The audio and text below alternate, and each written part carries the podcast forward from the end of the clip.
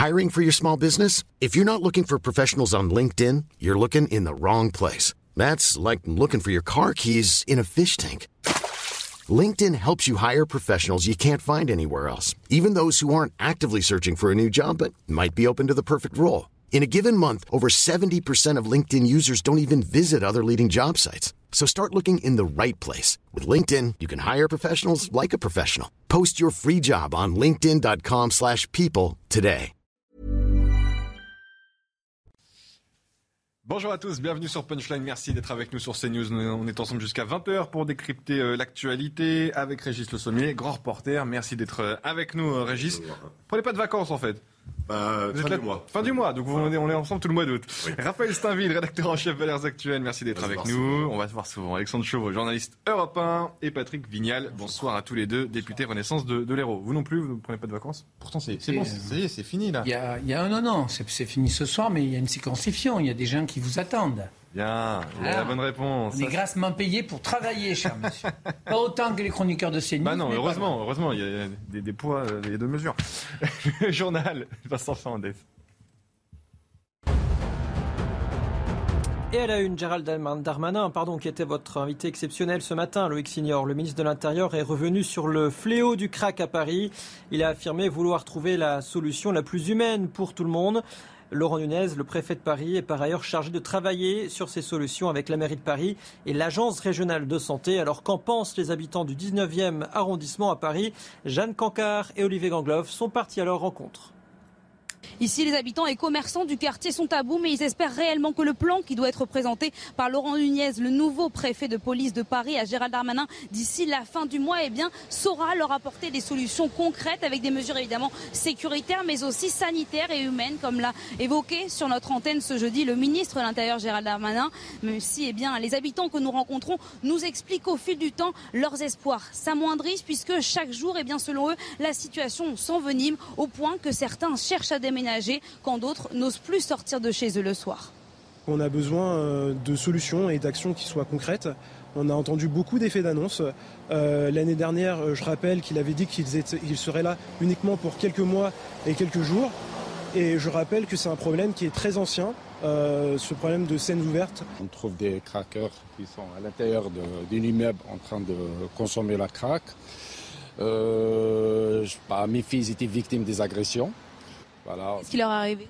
Bah, elle était suivie par un craqueur euh, qui voulait l'agresser et qu'en courant, elle est tombée sur un banc et c'était les supports en acier. Elle a terminé à l'hôpital. Ici, les habitants et commerçants que nous rencontrons nous disent une chose, ils veulent être consultés par les pouvoirs publics pour trouver ensemble de vraies solutions sans déplacer une nouvelle fois le problème. Et lors de cette interview, Gérald Darmanin est également revenu sur le cas de la guillotière à Lyon. On l'écoute. J'ai mis une unité de CRS qui désormais, depuis que j'y suis venu, fait des contrôles tous les jours, des opérations de police tous les jours. Ils ne vont pas rester des mois, monsieur le Mais ministre. si on va les laisser des mois, s'il faut, euh, tant que le maire prendra pas ses, ses- ses responsabilités. Voilà, c'est pas tout à fait normal de laisser une unité de CRS dans un quartier, mais je vais le faire. Je vais, je vais payer, nous allons payer, à la demande du président de la République et de la première ministre, bah voilà, à la naïveté, pour ne pas dire parfois au militantisme naïf euh, du, du- du maire de Lyon. Et je l'appelle à se réveiller. La prison de Arles bloquée. Aujourd'hui, une centaine de surveillants manifestent pour soutenir l'un de leurs collègues visé par des procédures disciplinaires pour manquement dans l'assassinat de l'indépendantiste corse Yvan Colonna il y a quelques mois. C'était dans ce même établissement. Les précisions de notre journaliste sur place, Marine Sabourin, avec Solène Boulan. On se trouve devant la maison centrale d'Arles où depuis ce matin, plusieurs dizaines d'agents pénitentiaires sont mobilisés contre ce rapport de l'inspection générale adressé à Elisabeth Borne le 28 juillet euh, dernier. Et donc ces agents, ils nous disaient qu'ils avaient l'impression qu'il fallait absolument trouver un coupable, un bouc émissaire qui vient d'en bas plutôt que de s'intéresser aux défaillances qui viennent d'en haut. Et donc ils sont mobilisés depuis ce matin 6 heures. Et ce qu'ils nous expliquaient, eh c'est qu'ils pouvaient rester plusieurs jours, en tout cas jusqu'à ce qu'ils aient une réponse du gouvernement. Journal, merci Vincent. On vous retrouve tout à l'heure pour un autre point sur l'actualité. Gérald Darmanin, il va être euh, encore question du ministre de l'Intérieur. 45 minutes euh, ce matin sur ce plateau pour nous détailler d'abord ce qu'il a dit dans le Figaro, là, une lutte plus intraitable que jamais, dit-il, contre les délinquants euh, étrangers. Même si Alexandre Chauveau, vous connaissez ces dossiers par cœur, c'est un petit désaveu quand même pour le ministre de l'Intérieur, même s'il le conteste. Il voulait que ça soit à l'ordre du jour de l'Assemblée dès la rentrée. Il faudra passer par un débat de deux mois. Exactement. Euh, c'était prévu. Enfin, il avait annoncé le 28 euh, juillet qu'il voulait présenter ce projet de loi dès la rentrée. Finalement, Elisabeth Borne euh, l'a en quelque sorte retoqué en expliquant, alors de ce, de ce qu'on nous dit, c'est qu'elle ne veut pas braquer les parlementaires. Euh, et donc il y aura ce, fameux euh, débat euh, avant le débat, puisque hmm. les, projets de loi qui sont discutés à l'Assemblée, normalement, c'est, enfin l'Assemblée c'est le lieu du débat. Donc là, il y aura un débat avant le débat. C'est, une manière d'enterrer pendant un petit moment ce, projet de loi. On se demande s'il n'y aura pas une commission, s'il n'y aura pas, pourquoi pas, un, Grenelle derrière. un Beauvau. Un, un Beauvau, des états généraux de, l'immigration pour essayer de, de, voir ce qui ne va pas. Surtout que le, débat, est, en vérité, il est, il est tranché depuis longtemps. Le, mm-hmm. le projet de loi est écrit. Euh, il a tout. Il a une quinzaine de mesures. Il les a détaillées ce matin. Tout est, prêt, tout est dans la boîte. Mais bon, il faut peut-être quand même passer par la concertation. Patrick Vignal, c'est la nouvelle méthode, c'est le changement. Cher monsieur, tu es en train de me dire que ça ne sert à rien, en fait, alors non, pas du tout, mais c'est la, première Malgré votre salaire. Euh, Pour une fois, nous sommes dans le nouveau monde. La première ministre. C'est-à-dire qu'effectivement, le ministre propose un projet de loi, mais moi je voudrais l'étendre d'ailleurs. On en parlait il n'y a pas très longtemps. Il faut aussi discuter avec les gens d'ECRA discuter avec euh, le monde associatif, avec le monde de l'entreprise. Moi, j'ai des entreprises dans mon secteur qui me disaient ça suffit d'avoir des étrangers. Les mêmes aujourd'hui me disent il faudrait qu'on ait une immigration économique contrôlée parce qu'on manque de bras. Le vrai débat, et tous les ministres doivent euh, penser autrement, y compris Gérald Darmanin, mmh. il est fini le temps où, dans son bureau, avec ses conseillers, on fait une proposition. Mmh. Mais on ne peut pas arriver avec une feuille blanche. Mmh. Le ministre de gauche, Gérald Darmanin, nous fait une proposition euh, de projet de loi, et moi je veux qu'on en discute avec le Sénat, avec le Parlement, avec le monde associatif, et c'est comme ça qu'on arrivera à convaincre les Français. On va en parler, Patrick Vignal, notamment de l'immigration dans l'entreprise. Il promet aussi, euh, avec le ministre du Travail, Gérald Darmanin, euh, d'imaginer des quotas supplémentaires par métier ou par secteur en tension, hôtellerie, agriculture, restauration ou euh, BTP. On sait que ça vous tient à cœur, vous le répétez. C'est phare de Valérie Pécresse pendant la présidentielle. Bien vu. Mais, petite, euh, petite insiste quand même, ce grand débat sur l'immigration, je vous rappelle qu'il devait avoir lieu tous les ans. C'était une promesse d'Édouard Philippe à l'Assemblée. C'était en 2019. Vous avez On ne l'a jamais eu. On ne l'a jamais eu. Alors vous pouvez parler de nouveaux mondes, de, de nouveaux nouveaux mondes, mais aujourd'hui, on est, on, est, je pense qu'on est, on attend ce débat. On attend que les, les parlementaires s'en saisissent. Et je pense que s'il peut y avoir des frictions et des, et des divergences euh, au sein de, de l'hémicycle, les Français, pour le coup, euh, sont, euh, sont quasiment tous d'accord. Les sondages sont là pour l'établir, sont tous d'accord mmh. pour que les choses réagissent fermement sur ces questions migratoires. Avant de parler du, grand débat, on va interroger euh, François Bersani, porte-parole unité SGP euh, Police Île-de-France. Merci François Bersani d'être avec nous ce soir euh, dans Punchline. Vous avez, j'imagine, écouté attentivement les propos du ministre ce matin parce qu'il y a cette loi sur, l'immigration, ce débat en tout cas sur l'immigration, la lutte intraitable que promet Gérald Darmanin contre les délinquants, étrangers. Mais il y a aussi la, la LOPMI, la loi d'orientation du ministère de l'Intérieur. On voit que ça passe de 32 articles à 15, mais Gérald Darmanin promet euh, la même ambition. Est-ce que vous avez quand même quelques craintes, vous, policiers et syndicalistes, François Bersani, sur cette ambition justement de, la loi promise par Gérald Darmanin? Oui, bonsoir Monsieur Signor. Bah, euh, le, ministre a parlé de, de projet de loi qui devait être moins euh, bavard, donc plus court. Alors après, on peut condenser euh, l'essentiel, mais pour nous, c'est vrai que l'essentiel, c'est de voir cette loi d'orientation et de programmation non amputée, donc non amputée du, plus important, non amputée du budget des 15 milliards qui avait été prévu. Alors, bon, que, que ce soit reporté à l'étude de septembre à octobre, j'ai envie de vous dire, on n'est plus à un mois près. Le Beauvau s'est terminé bientôt il y a un an. mais nous espérons, en tout cas que ce, projet soit euh, euh, présenté tel qu'il avait été euh, bah, justement mis en bouche euh, au début de l'année 2022. Euh, Et puis, euh, mis à part la lampe UMI, il y a aussi de grandes inquiétudes qui sont en train de naître dans la police nationale au sujet de la réorganisation des directions départementales de la police nationale, le fameux projet des DDPN. et là, par contre, ça va être aussi un, sacré pari pour le ministère, parce que dans le, dans le projet actuel, il y a de nombreux freins ou de nombreux obstacles qui vont se dresser sur le passage de cette réforme d'ampleur. Un, mot sur ce que dit le ministre au sujet du quartier de la Guillotière euh, à, Lyon. On, prend cet exemple, mais il dit la police restera des mois s'il le faut. Est-ce que ça, c'est de, nature à, vous rassurer sur votre job au quotidien? Pas sûr, François Bersani Vous n'avez peut-être pas envie de rester des mois sur une place en attendant que les politiques se mettent d'accord? Écoutez, euh, ça fait euh, maintenant, euh, personnellement, ça fait 25 ans que je suis dans la police et je n'ai jamais vu d'unité de force mobile, à part en, Corse peut-être, mais des unités de force mobile rester très longtemps après un pic de violence urbaine ou, d'actes de, délinquance gravissime parce que la, nature reprend le dessus et puis on a très vite besoin des forces. Par ailleurs, le ministre de l'Intérieur a dit qu'il les laisserait tant que le maire de Lyon ne se réveillez pas, euh, si je le cite euh, expressément.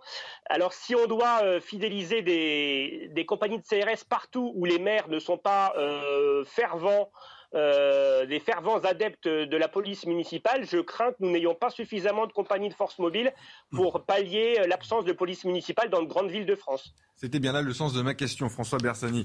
Euh, merci en tout cas d'avoir euh, réagi. Vous restez d'ailleurs avec nous si vous voulez intervenir dans, le débat. Vous nous faites signe, François euh, Bersani, bien sûr. Patrick Vignal, sur cette proposition, c'est vrai qu'on ne peut pas imaginer des, compagnies de CRS scotcher au trottoir de la Guillotière pendant des mois et des mois tant que le maire Grégory Doucet, le maire de Lyon, ne voudra pas équiper la place Gabriel Péry de, de vidéosurveillance, ne voudra pas fournir les images à la police, n'interdira pas les rassemblements. Qu'est-ce qu'ils vont faire ces policiers? En, fait, d'abord, moi, je voudrais bien sûr saluer le travail que, font les syndicats et le ministre de l'Intérieur. Je pense que c'est assez nouveau. Ils sont de plus en plus écoutés, surtout entendus. mais, mais le vrai débat, en fait, c'est une vraie chaîne d'union. Je veux dire, on, aurait beau mettre les, policiers supplémentaires, la, sécurité, ça va avec la justice, avec la police, avec les polices municipales, avec les sociétés privées, avec la prévention. Et c'est vrai qu'il faut que les maires jouent le jeu. Et notre problème euh, politique aujourd'hui s'effondre parce que chacun est dans son dogme. Le maire de Lyon, il est écologiste, il dit j'arme pas ma police et c'est tout et c'est la faute de Gérard Darmanin. Darmanin avec ses petits bras ne pourra pas tout régler. Hmm. Le vrai débat, c'est une organisation. Et quant à la présence des policiers, il faut qu'ils restent à la guillotière. Pourquoi? Parce que moi, je le vis dans ma vie. il faut qu'il reste le temps de faire en sorte. Mais, cher monsieur, avant de reconstruire un quartier, il faut faire en sorte que les délinquants sachent qu'ils sont plus chez eux. Une fois qu'on est capable de dire aux délinquants qu'ils sont plus chez eux, on va construire un vrai projet. Un projet de société ne s'arrête pas uniquement avec un flic au, coin de la rue. Vous savez que les policiers eux-mêmes, ils ont besoin, avant de police municipale, ils ont besoin de médiateurs. Vous le savez, j'étais à Lyon l'année dernière. Moi, je veux proposer une, une, mise en place de médiateurs, pas de grands frères comme en 98, hmm. qui étaient les caïds du quartier, mais le vrai travail de médiation quand on peut sauver des jeunes et en relation avec la police municipale et nationale et avec la justice. C'est pour ça qu'on a un couple qui fonctionne bien. C'est le garde des Sceaux et le ministre de l'Intérieur. Il faut qu'on soit tous axés sur ça. Vous vous rendez compte, il y a des élus qui n'invitent pas des parlementaires pour des prises de parole, parce qu'on n'est pas du même camp. Hmm. Ça suffit, ça. Oui, des élus, des, maires. Euh, tout le monde doit prendre sa part. Vous avez le maire de la troisième ville de France qui n'accueille pas euh, le ministre de l'Intérieur euh, chez lui. C'est une erreur qu'il soit pas d'accord avec lui. Ouais, il, il peut en débattre, mais hmm. le ministre qui vient dans une ville doit être accueilli. Nous sommes encore des républicains le, vrai problème aujourd'hui, c'est quand on veut, on se met à la place du ministre de l'Intérieur, Gérald Darmanin, qui a vraiment apparemment euh, décidé de, mettre, euh, d'appliquer la loi déjà, et ensuite de, procéder à des mesures d'expulsion. Il, il, fait quand même feu de tout bois en ce moment, euh, ce ministre. Et moi, je le trouve, et je le redis, euh, un petit peu seul dans le gouvernement à être sur cette, ce, terrain euh, sécuritaire, alors que la tâche est immense. Ce que je trouve. C'est pas le rôle de Christophe Béchu. C'est pas celui qui fait la, transition écologique qui parle de sécurité. Hein. Non, mais je, caricature en prenant l'exemple du ministère de la transition écologique. mais... On pourrait sentir d'un part. Il a peut-être envie, envie d'être seul, Darmanin, en, en, ligne sur ces, sur ces sujets. Moi, je ne crois pas, parce qu'on a l'impression que le gouvernement, je vais, je vais redire un peu ce que j'ai déjà dit, mais euh, quand on a un attelage Dupont-Moretti, euh, euh, Darmanin, on a l'impression que les, deux fondamentalement ne vont pas dans le même sens. Donc, ah, il l'a défendu ce matin. Oui, mais évidemment, mais parce que il faut et on, peut pas. Euh, on est, comme c'est le gouvernement, évidemment, il va pas dire du mal de son collègue.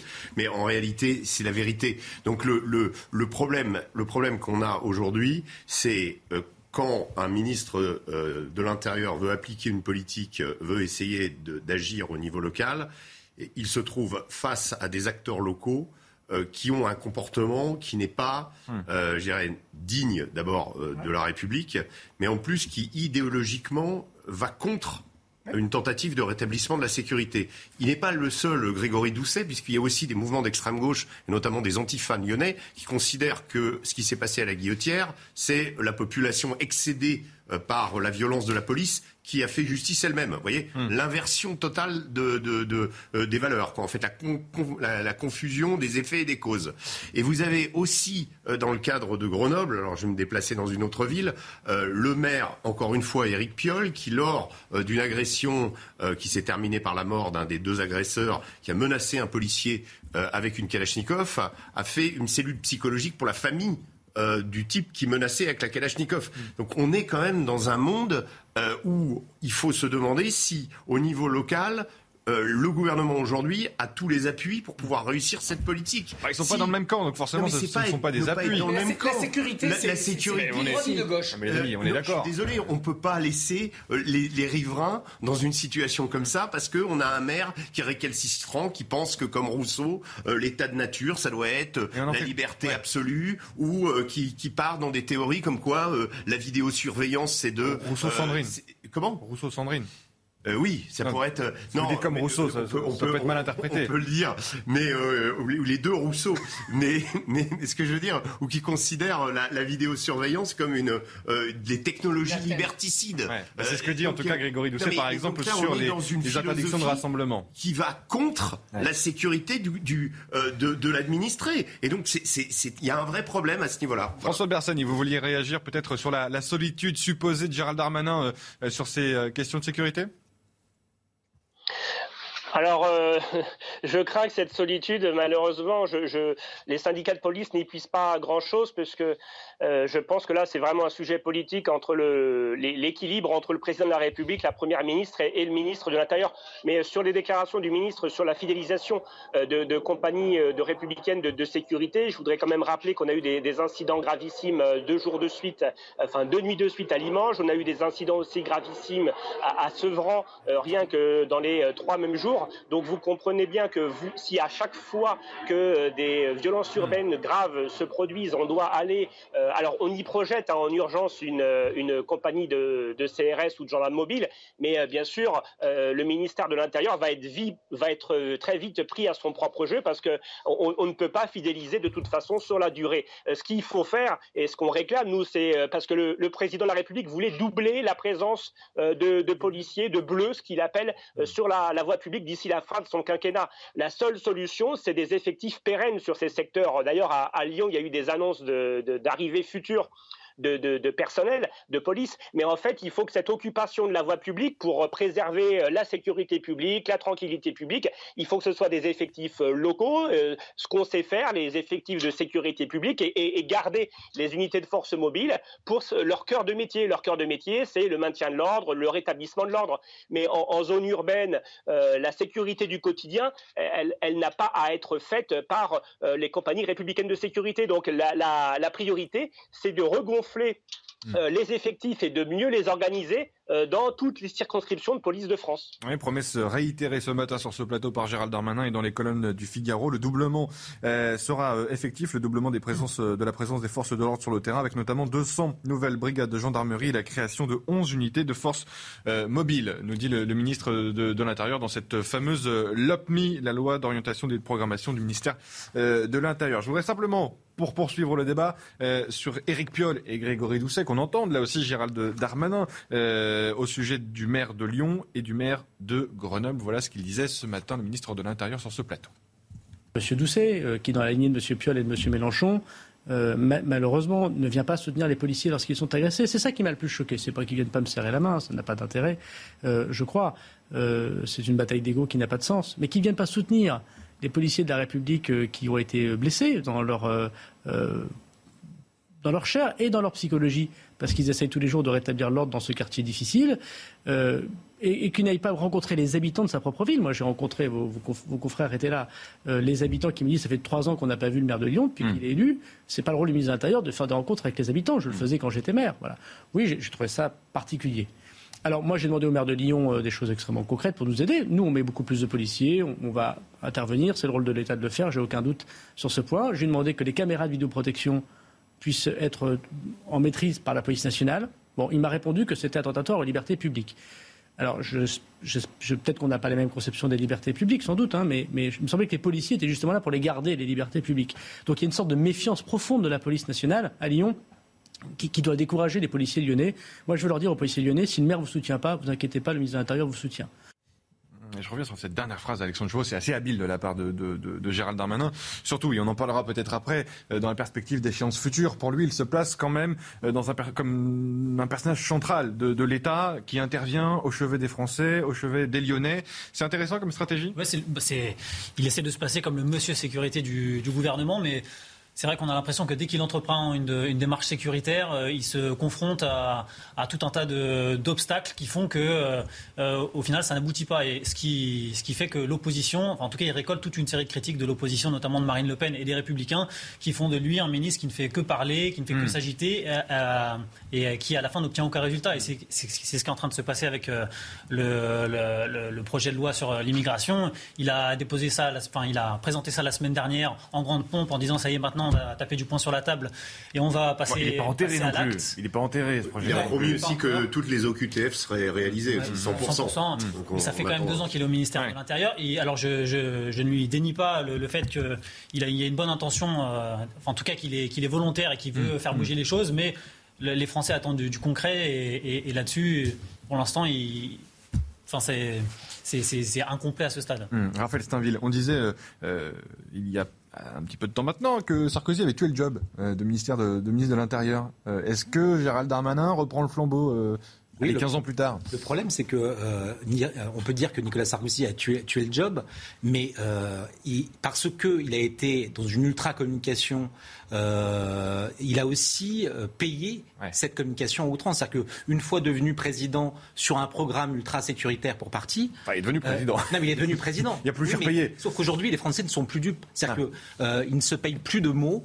Ils attendent des résultats et des actes. Vous voulez dire qu'on est passé du Karcher au président de la République qui n'a pas fait le Karcher Mais, souvenez-vous. On a vu avec Valérie Pécresse, le Karcher n'a pas marché deux fois. bon, bah...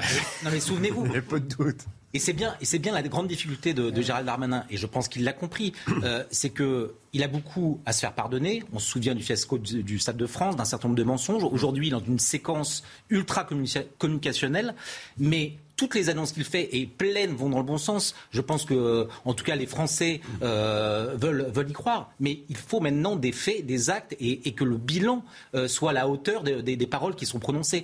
Et c'est là qu'on peut avoir aujourd'hui un grand méchant doute parce que ces promesses, mm. elles avaient déjà été faites pour partie lors du précédent, quinquennat, notamment sur les OQTF. 100% des OQTF devaient être exécutés, annoncé Emmanuel Macron en, en 2019 on a vu le résultat. Il renouvelle cette, cette, promesse, Gérald Darmanin. On va attendre le résultat. Sur le, sur le plan crack, il dit qu'en un an.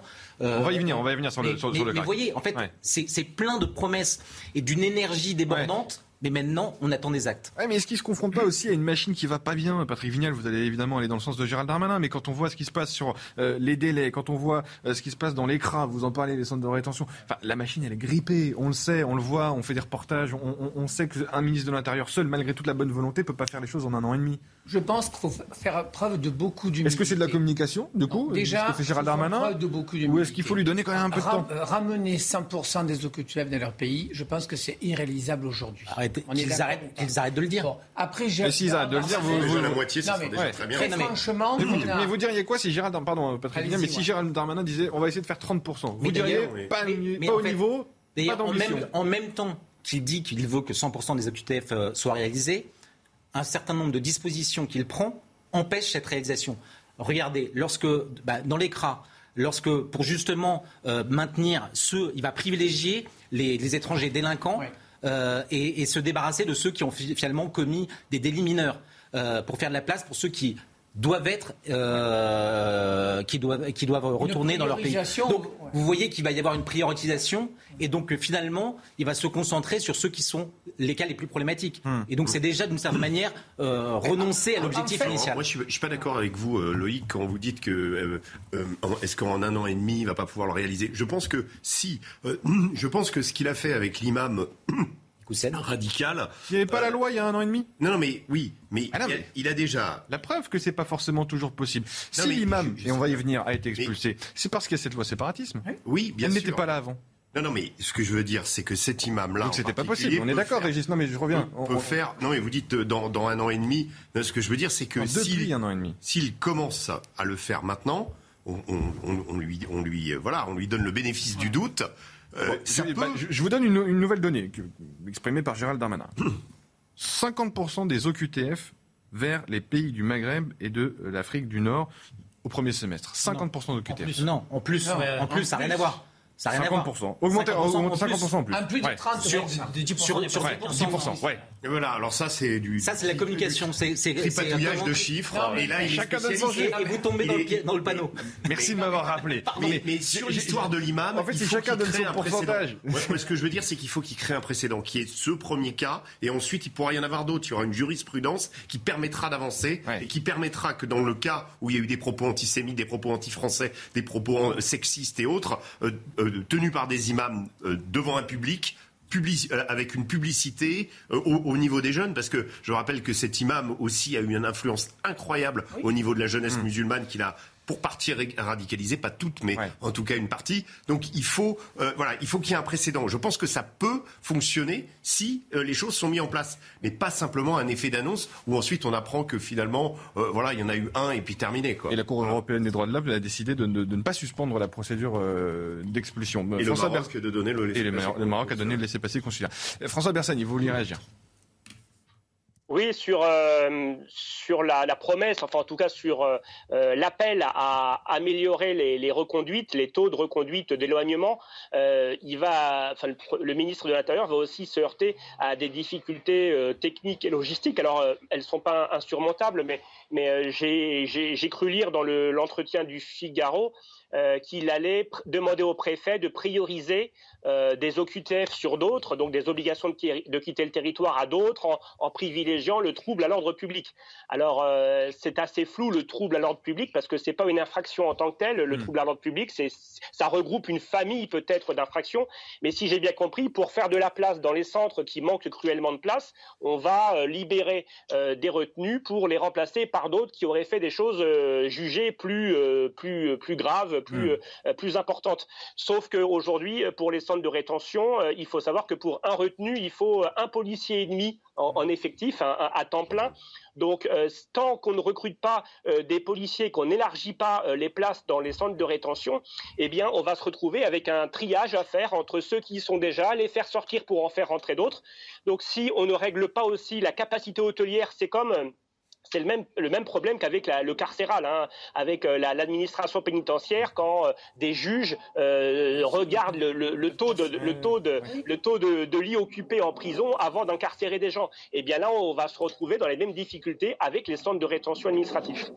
On continue d'en parler dans la prochaine partie de, Punchline. Vous aurez la parole, je vous promets, Patrick Vignal. Euh, François Bersani, vous restez avec nous, hein, d'ailleurs, si, vous le voulez, si vous le pouvez.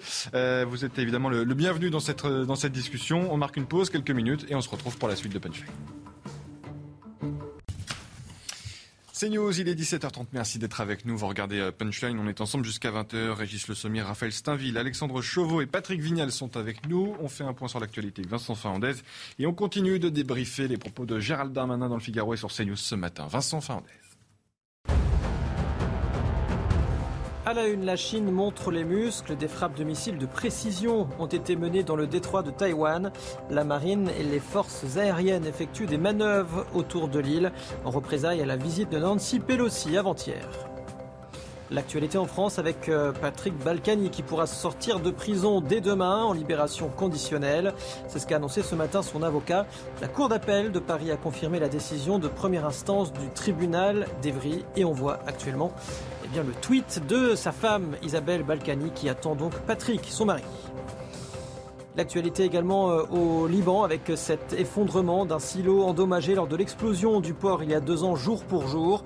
Dimanche, une autre partie de la structure s'était déjà effondrée sans faire de victimes. Merci Vincent et, à tout à l'heure pour un nouveau point sur, euh, sur l'actualité. Je suis de gauche. Je suis l'aile gauche de la majorité présidentielle. Vous avez un concurrent?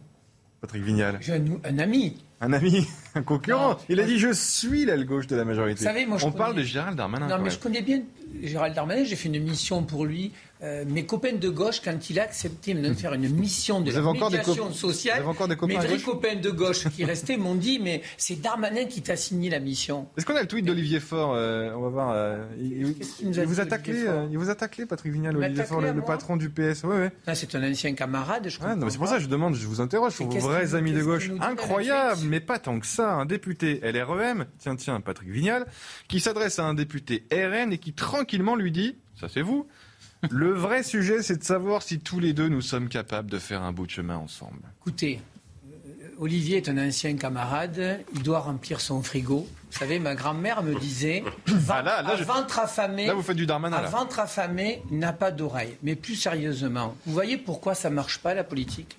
On était sur votre plateau, j'ai changé avec un, député, euh, René. Euh, RN. On était vous là. étiez là. Elisabeth Borne les invite autour de la table. S'il y a 89 députés, l'AREM, c'est notre faute. C'est la mienne, c'est celle d'Olivier Faure c'est qu'on n'a pas convaincu les Français. Mhm. Il n'y a pas 10 millions de Français qui sont racistes. Moi, je sais le visage du Rassemblement national, je le connais. Et moi, ce qui m'intéresse, c'est d'arriver à séduire les électeurs. Mais là, aujourd'hui, on est face à des gens de la NUPES qui sont plus encore euh, en contradiction et qui sont uniquement dans une opposition pour faire tomber le gouvernement. Mmh, Patrick Vignal ou Darmanin, on s'en fout. On n'est que de passage.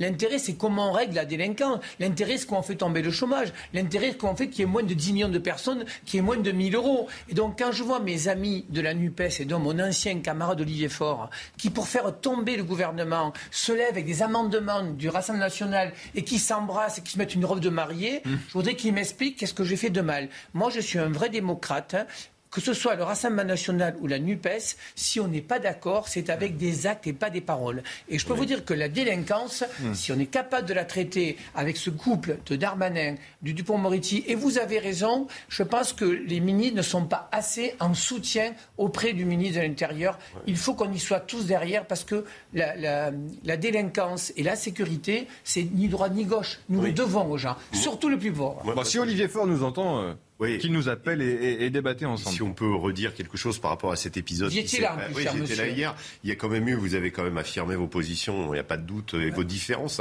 Donc le, la question, elle est par rapport à ce tweet. Moi, je me pose. À un moment, j'avais vu que euh, Jean-Luc Mélenchon proposait d'interdire le Front National, de le déclarer anti-républicain. Je trouve que dans, dans cette perspective-là, euh, c'est logique. Si le Front National n'est pas ou le, le Rassemblement national n'est pas républicain, euh, on l'interdit ou on l'exclut, on ne lui permet pas de se présenter. À partir du moment où il a 89 élus, c'est le peuple qui a choisi, ça veut dire qu'il a rempli les critères, donc ce tweet est totalement injustifié puisque euh, vous êtes avec les vous êtes avec vos, vos, euh, vos collègues et puis vous avez aussi 89 du RN et l'exercice démocratique justement c'est que tous ces gens arrivent à communiquer pour pour nous pour nous faire des lois et pour faire en sorte que la société avance. Donc, pourquoi pourquoi euh, comment faire euh, euh, dresser un anathème sur des élus qui ont été élus démocratiquement en, laissant croire qu'ils ne sont pas démocrates alors qu'ils sont dans le même hémicycle, si vous voulez. C'est pas logique. Voilà. Surtout qu'Olivier Faure, que je connais très bien et qui franchement était un camarade assez intéressant, je suis, dans une circonscription qui est droite, droite Front National depuis 2012 et j'ai eu cette chance-là d'être réélu. C'est pas le fruit du hasard, hmm. c'est on est passé des paroles aux actes. Donc là, il est comme Sandrine Rousseau qui est féministe, qui défend le féminisme, elle a raison, et qui soutient l'imam qui explique aux jeunes de nos quartiers de ne pas réviser avec une fille, de ne mm. pas aller au restaurant d'une fille, de ne pas monter en voiture avec elle. La même Sandrine ah, Rousseau. Vous comprenez pourquoi les Français ne nous croient plus mais on, est dans une, on, est, dans une, perte de repère aussi, euh, Alexandre Chauveau. On a un député Renaissance qui dit qu'il faut faire un du chemin avec le RN. On a Gérald Darmanin Sur qui, le dossier nous dit, euh, on a Gérald Darmanin qui nous dit je suis de gauche. On a Sandrine Rousseau qui défend un imam qui euh, a, ce genre de, de paroles au, sujet des femmes on est quand même dans une période particulière en, politique. Oui, sur le, sur le tweet d'Olivier Faure, ça fait 40 ans que la gauche utilise la même rhétorique euh, en diabolisant le Front National. Ça fait 40 ans que le Front National monte, mais ils n'ont toujours pas compris. Donc, euh, d'un moment, il va falloir changer de stratégie. Sur, euh, sur Gérald Darmanin qui se dit de gauche, je voudrais simplement revenir sur les propositions qui sont contenues dans, le projet de loi. ça, peut prêter à sourire mais, quand, quand il dit ça, mais Conditionner un titre de séjour à l'obtention d'un certificat prouvant la maîtrise du français et l'acceptation des valeurs de la République. Suppression des dispositions interdisant l'expulsion des étrangers délinquants. Ça, c'est des mesures euh, de, bon sens et qui visent quelque part à, protéger les, Français et les gens qui sont victimes des, délinquants étrangers. Donc, c'est pas des mesures euh, qui, sont. Euh, enfin, Raphaël Steinville le disait tout à l'heure. Les, Français sont pour, la, très grande majorité favorables à ces mesures hmm. et ce sont des mesures de protection des, des gens.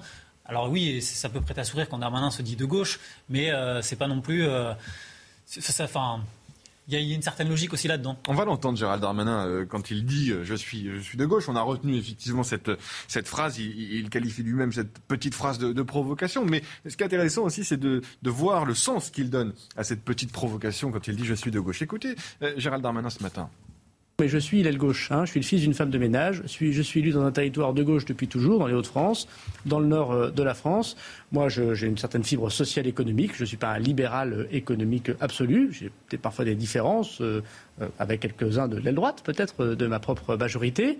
mais, je, je, suis de gauche quand je défends les étrangers qui doivent avoir l'asile constitutionnel. Mais je pense aussi être de gauche lorsque je dis que la personne qui se fait voler sa voiture qui doit prendre le métro doit être protégé. Il retombe bien sur ses pieds, euh, Raphaël Steinville. Mais je ne suis pas un libéral. Clin d'œil au président de la République ou à Bruno Le Maire, peut-être, ou à Edouard Philippe, euh, potentiels adversaires pour 2027. Vous voyez le mal partout. Hein. Ah, mais je vois pas le mal, j'analyse. On va voir si vous êtes d'accord tous les quatre sur ce plateau. Je suis le fils d'une femme de ménage. Tiens, un peu de caractère intime, au cas où il ne l'aurait jamais dit. Je viens d'un territoire de gauche, les Hauts-de-France. C'est quoi C'est un CV Ouais, enfin, il raconte toujours la même, la même histoire par ailleurs. Hein. Le, il rappelle. C'est son histoire, il va pas la changer. il va la travestir. bien évidemment, mais le, le fait de, de pouvoir justifier qu'il est de gauche parce qu'il est le fils d'une femme de ménage, euh, je ne suis pas sûr que euh, beaucoup de Français se reconnaissent absolument dans, dans, ce, dans, cette, dans cette assignation à, à, à, résidence à gauche parce que vous hmm. seriez issu d'un niveau, d'un milieu modeste. Euh, après, oui, effectivement, il a peut-être toujours été un petit peu plus euh, euh, social que, que libéral, et c'était déjà vrai du, du, temps de Nicolas Sarkozy. Son, son, son le bout de chemin qu'il a fait et qu'il continue finalement à faire à distance avec, avec Xavier Bertrand Hmm. Euh, l'atteste. Euh, je ne sais pas s'il est en train de, se construire le profil d'un présidentiable. Encore une fois, il sera jugé sur ses actes et pas sur les paroles. Il peut, il peut inventer un discours, euh, construire un roman séduisant aux oreilles de tous, un petit peu à droite et puis, comme il dit, à gauche.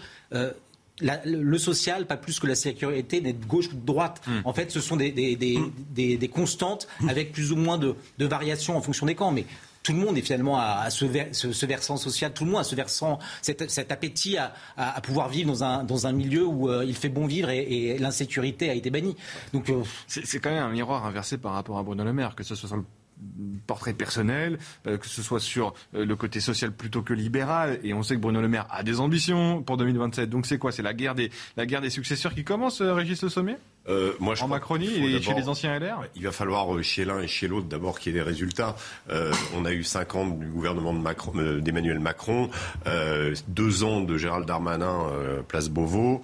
en réalité, on a quand même assisté à une explosion de la violence dans ce pays. Je veux dire, tous les, tous les, chiffres le montrent. On est quand même dans, un, dans, une, dans une période où les, la situation s'est complètement aggravé et euh, ça s'est fait sous l'ère Macron pendant le premier quinquennat. Je dis pas qu'il a toutes les responsabilités, je dis pas qu'il n'y avait pas de violence avant, ce n'est pas vrai, c'était un mouvement qui s'est accéléré, mais euh, là il y a quelque chose, il y a une prise en on parlait des, hier des, des comment des petits et des, des, des, petits bourgs et des et des, des comment qui étaient très tranquilles euh, jusqu'à il y a 4 5 ans et aujourd'hui on assiste à, à des couvre-feux, les, les, les, maires sont obligés de prendre des mesures incroyables pour empêcher les jeunes de ce qui s'est passé à Limoges hier il y a quand même un truc qui est, euh, pendant deux jours, c'est que les émeutiers sont des jeunes de 13 à 17 ans d'origine de Mayotte mm. et euh, subsaharienne. Mm. Euh, donc vous avez quand même une population ultra jeune, ultra violente, qui euh, fait des guet-apens à la police, tout ça pour un prétexte, je le rappelle, euh, de notes euh, pas payées ou, ou parce que on, on, ils n'ont pas voulu payer, enfin les, les leaders mhm. n'ont pas voulu payer dans un restaurant. Enfin, un prétexte complètement incroyable. Donc on est quand même dans une situation où euh, cette violence, elle s'est euh, multipliée à travers le pays. Elle touche des zones qui avant n'étaient pas, euh, qui étaient épargnées, et que, ben, je suis désolé, qui était au pouvoir, qui a les responsabilités, c'est eux. Alors la question de l'économie, mais on va voir si aussi Bruno Le Maire est capable de nous redresser le pays avec ce qui nous attend, le changement de la situation internationale et tout ce qui a pu se passer en conséquence de la guerre en Ukraine et de la crise des, hydrocarbures et, la crise alimentaire. Donc euh, on, va voir un petit peu si ça, euh, si ces deux ministres-là sont capables de redresser la, barre. Euh, le début, c'est le début du quinquennat Macron. On a tendance un peu à effacer l'ardoise et à dire on va voir. Eh ben, prenons acte et puis euh, euh, s'ils sont dignes, eh bien peut-être qu'ils ils, deviendront présidents. Pour le moment, on n'a pas vu grand-chose. Raphaël Stein, Patrick Vignal, et, ensuite on ira voir François Bersani. Euh, quant au libéralisme supposé de, Bruno Le Maire, honnêtement, ça ne trompe plus personne. En tout cas, alors peut-être que c'est la crise qui l'y a contraint, mais aujourd'hui, il est le, ministre de l'économie qui, qui, a été le ministre du quoi qu'il en coûte, du, d'une, d'une, qui a eu finalement 30 millions de, personnes quasiment fonctionnalisées, en tout cas aidées par, par l'État au moment de la crise sanitaire. Et, on voit mal les mesures libérales aujourd'hui qu'il a, pu, qu'il a pu prendre. Alors peut-être que c'est contraint et forcé par les événements, mais dans ce cas-là, euh, mais il doit vous, arrêter sur le quoi qu'il en coûte et la crise. On peut pas, on peut pas juger l'action de Bruno Le Maire quoi qu'il en coûte. Demander à n'importe quel patron la, réforme, si aujourd'hui la réforme de l'assurance chômage, la réforme du code du travail. Il, pas encore. y a déjà eu une euh, euh, on attend la deuxième, promise par Olivier Dussopt, mais la réforme du code du travail, la réforme de la SNCF. Tout ça, c'est quand même pas euh, des mesures antilibérales sur le début du quinquennat d'Emmanuel Macron. Je veux bien qu'on s'arrête sur le quoi qu'il en coûte, mais non, non, mais y a je ne dis pas qu'on est dans un pays ultra-libéral. Mais... Est-ce que, euh, la, France est, un pays, euh, n'est plus le pays qui, qui, qui, impose le, le, plus mm. de, de, par le, de par le monde mm. Je ne suis pas sûr qu'il ait changé beaucoup de choses aujourd'hui, Bruno Le Maire. Moi, je, pour, en ce qui concerne Gérald Darmanin, l'ascenseur social a marché. C'est quand même un fils d'une femme de ménage, c'est un ministre régalien, il a été un bon maire de Tourcoing. Enfin, je veux dire, on a des sociologies différentes dans ce gouvernement. On a des gens comme Bruno Le Maire, je crois qu'il était énarque. On a des énarques, on a des gens qui sortent de la société civile et qui ont pris l'ascenseur ou l'escalier. Alors qu'aujourd'hui, franchement, l'ascenseur social ne marche plus. Donc moi, rien que pour cela, l'ascenseur social, il n'est pas de droite ou de gauche. Hein. D'accord. Ah oui, c'est surtout, surtout quand on a commencé sa, carrière politique auprès de, de, Christian Vanesse. Je vous dis juste que Gérald Darmanin, bah, c'est un fils d'une femme de ménage. Aujourd'hui, il est ministre régalien. Vous pouvez marteler 100 fois, ça ne fait pas quelqu'un de gauche. Non, est-ce que j'ai dit que c'était quelqu'un de gauche? Moi, on parlait de Bruno Le Maire et de Gérald Darmanin. C'est pas comme ça que vous allez les convaincre en plus. Je, trouvais, je, trouvais, si vous voulez, que c'est bien aussi. Pour connaître les réponses, il faut vivre les questions. Et Gérald Darmanin, il a dû connaître ces questions puisqu'il avait, il sort d'une famille modeste. Mm. Et moi, ça me convient aussi. La chimie de société, c'est pas que les mêmes, les mêmes gens de la même caste qui ont fait le lycée Henri IV, qui ont fait l'ENA et Sciences Po. Ça suffit, ça aussi. Mm. Bon. Après, moi, en ce qui concerne Le le quoi qu'il en coûte, c'est Emmanuel Macron. C'est pas Bruno Le Maire, c'est Emmanuel Macron qui l'a voulu. Alors après, est-ce que nos finances sont dégradées? Oui. Est-ce qu'il faut repenser le service public? Oui aussi. Et est-ce qu'il y a 30 ans de l'acheter Moi, j'entends euh, qu'on n'a pas tout fait de bien pendant ce mandat. La preuve, 100 parlementaires, la reine, sont restés euh, hackés quand même. C'est-à-dire qu'on n'a pas tout fait de bien. J'ai pas de souci avec ça. Mais franchement, quand on réfléchit aujourd'hui, la crise des Gilets jaunes, où il y a de la violence. Une partie des gens, ceux qui étaient les vrais gilets jaunes sur les ronds-points, ceux-là, ils venaient pour des vraies revendications. Mmh. Après, vous avez vu ce qui s'est passé. La crise du Covid. Enfin, je veux dire, je veux pas on, a, on, a, plus que 9 minutes, on ne va pas refaire tout le quinquennat. Non, je, vous dis juste que ça a été compliqué. Servons-nous de ce qui a fonctionné ou pas fonctionné mmh. pour faire une société qui soit meilleure. François Bersani, votre avis, votre point de vue, vous, de syndicat de, policiers, vous avez euh, certainement rencontré, je pense, euh, Gérald Darmanin à quelques, à quelques reprises. Euh, on, on dresse un peu son son CV, son profil de, peut-être présidentiable, de potentiel présidentiable à, Gérald Darmanin, certains de vos, collègues disent oui, effectivement, c'est quelqu'un qui parle vrai, c'est quelqu'un qui parle euh, franchement, on n'est pas toujours d'accord, on n'est pas toujours au niveau d'ambition qu'on souhaiterait, mais c'est quelqu'un qui nous parle directement. Vous avez ce, rapport aussi au ministre de l'Intérieur? Écoutez, euh, moi, je, je ne suis pas là pour décerner les, bons points et, les mauvais points, parce qu'en fait, nos, collègues à travers la France, ils sont un peu comme chat échaudé, euh, craint l'eau froide. Donc en fait, eux, ils attendent, ils attendent des actes. Mm. Et, euh, je voyais votre incrustation en, bas de, en bas de l'écran euh, et que voient vos téléspectateurs. Est-ce que Gérald Darmanin est l'homme de la situation en matière de sécurité? En fait, j'ai envie de vous dire que les hommes et les femmes de la situation, c'est les 150 000 policiers nationaux, ce sont les 100 000 gendarmes c'est eux qui, au quotidien, euh, ont les clés en main euh, pour euh, assurer la protection des, personnes et, des biens en France. Alors, le, ministre, il est là pour activer une chaîne de commandement, il est là pour tenir les, différents directeurs centraux et leur donner des, consignes, mais 365 jours par an, en fait, les policiers nationaux, ils savent assurer la sécurité, mais ils le savent avec d'abord un, un, minimum de moyens, moyens humains et moyens matériels. On l'a souvent dit sur euh, votre antenne, les policiers ils ont aussi besoin d'être réarmés euh, euh, humainement parce que bien souvent justement sous des ministères précédents comme avec M. Castaner, M. Collomb, eh bien c'était assez poussif en, matière de volonté au niveau du ministère de, de l'Intérieur. Donc aujourd'hui, le ministre de l'Intérieur, euh, c'est c'est pas lui qui est sur le terrain, c'est un un porte-voix, c'est un un porte-parole.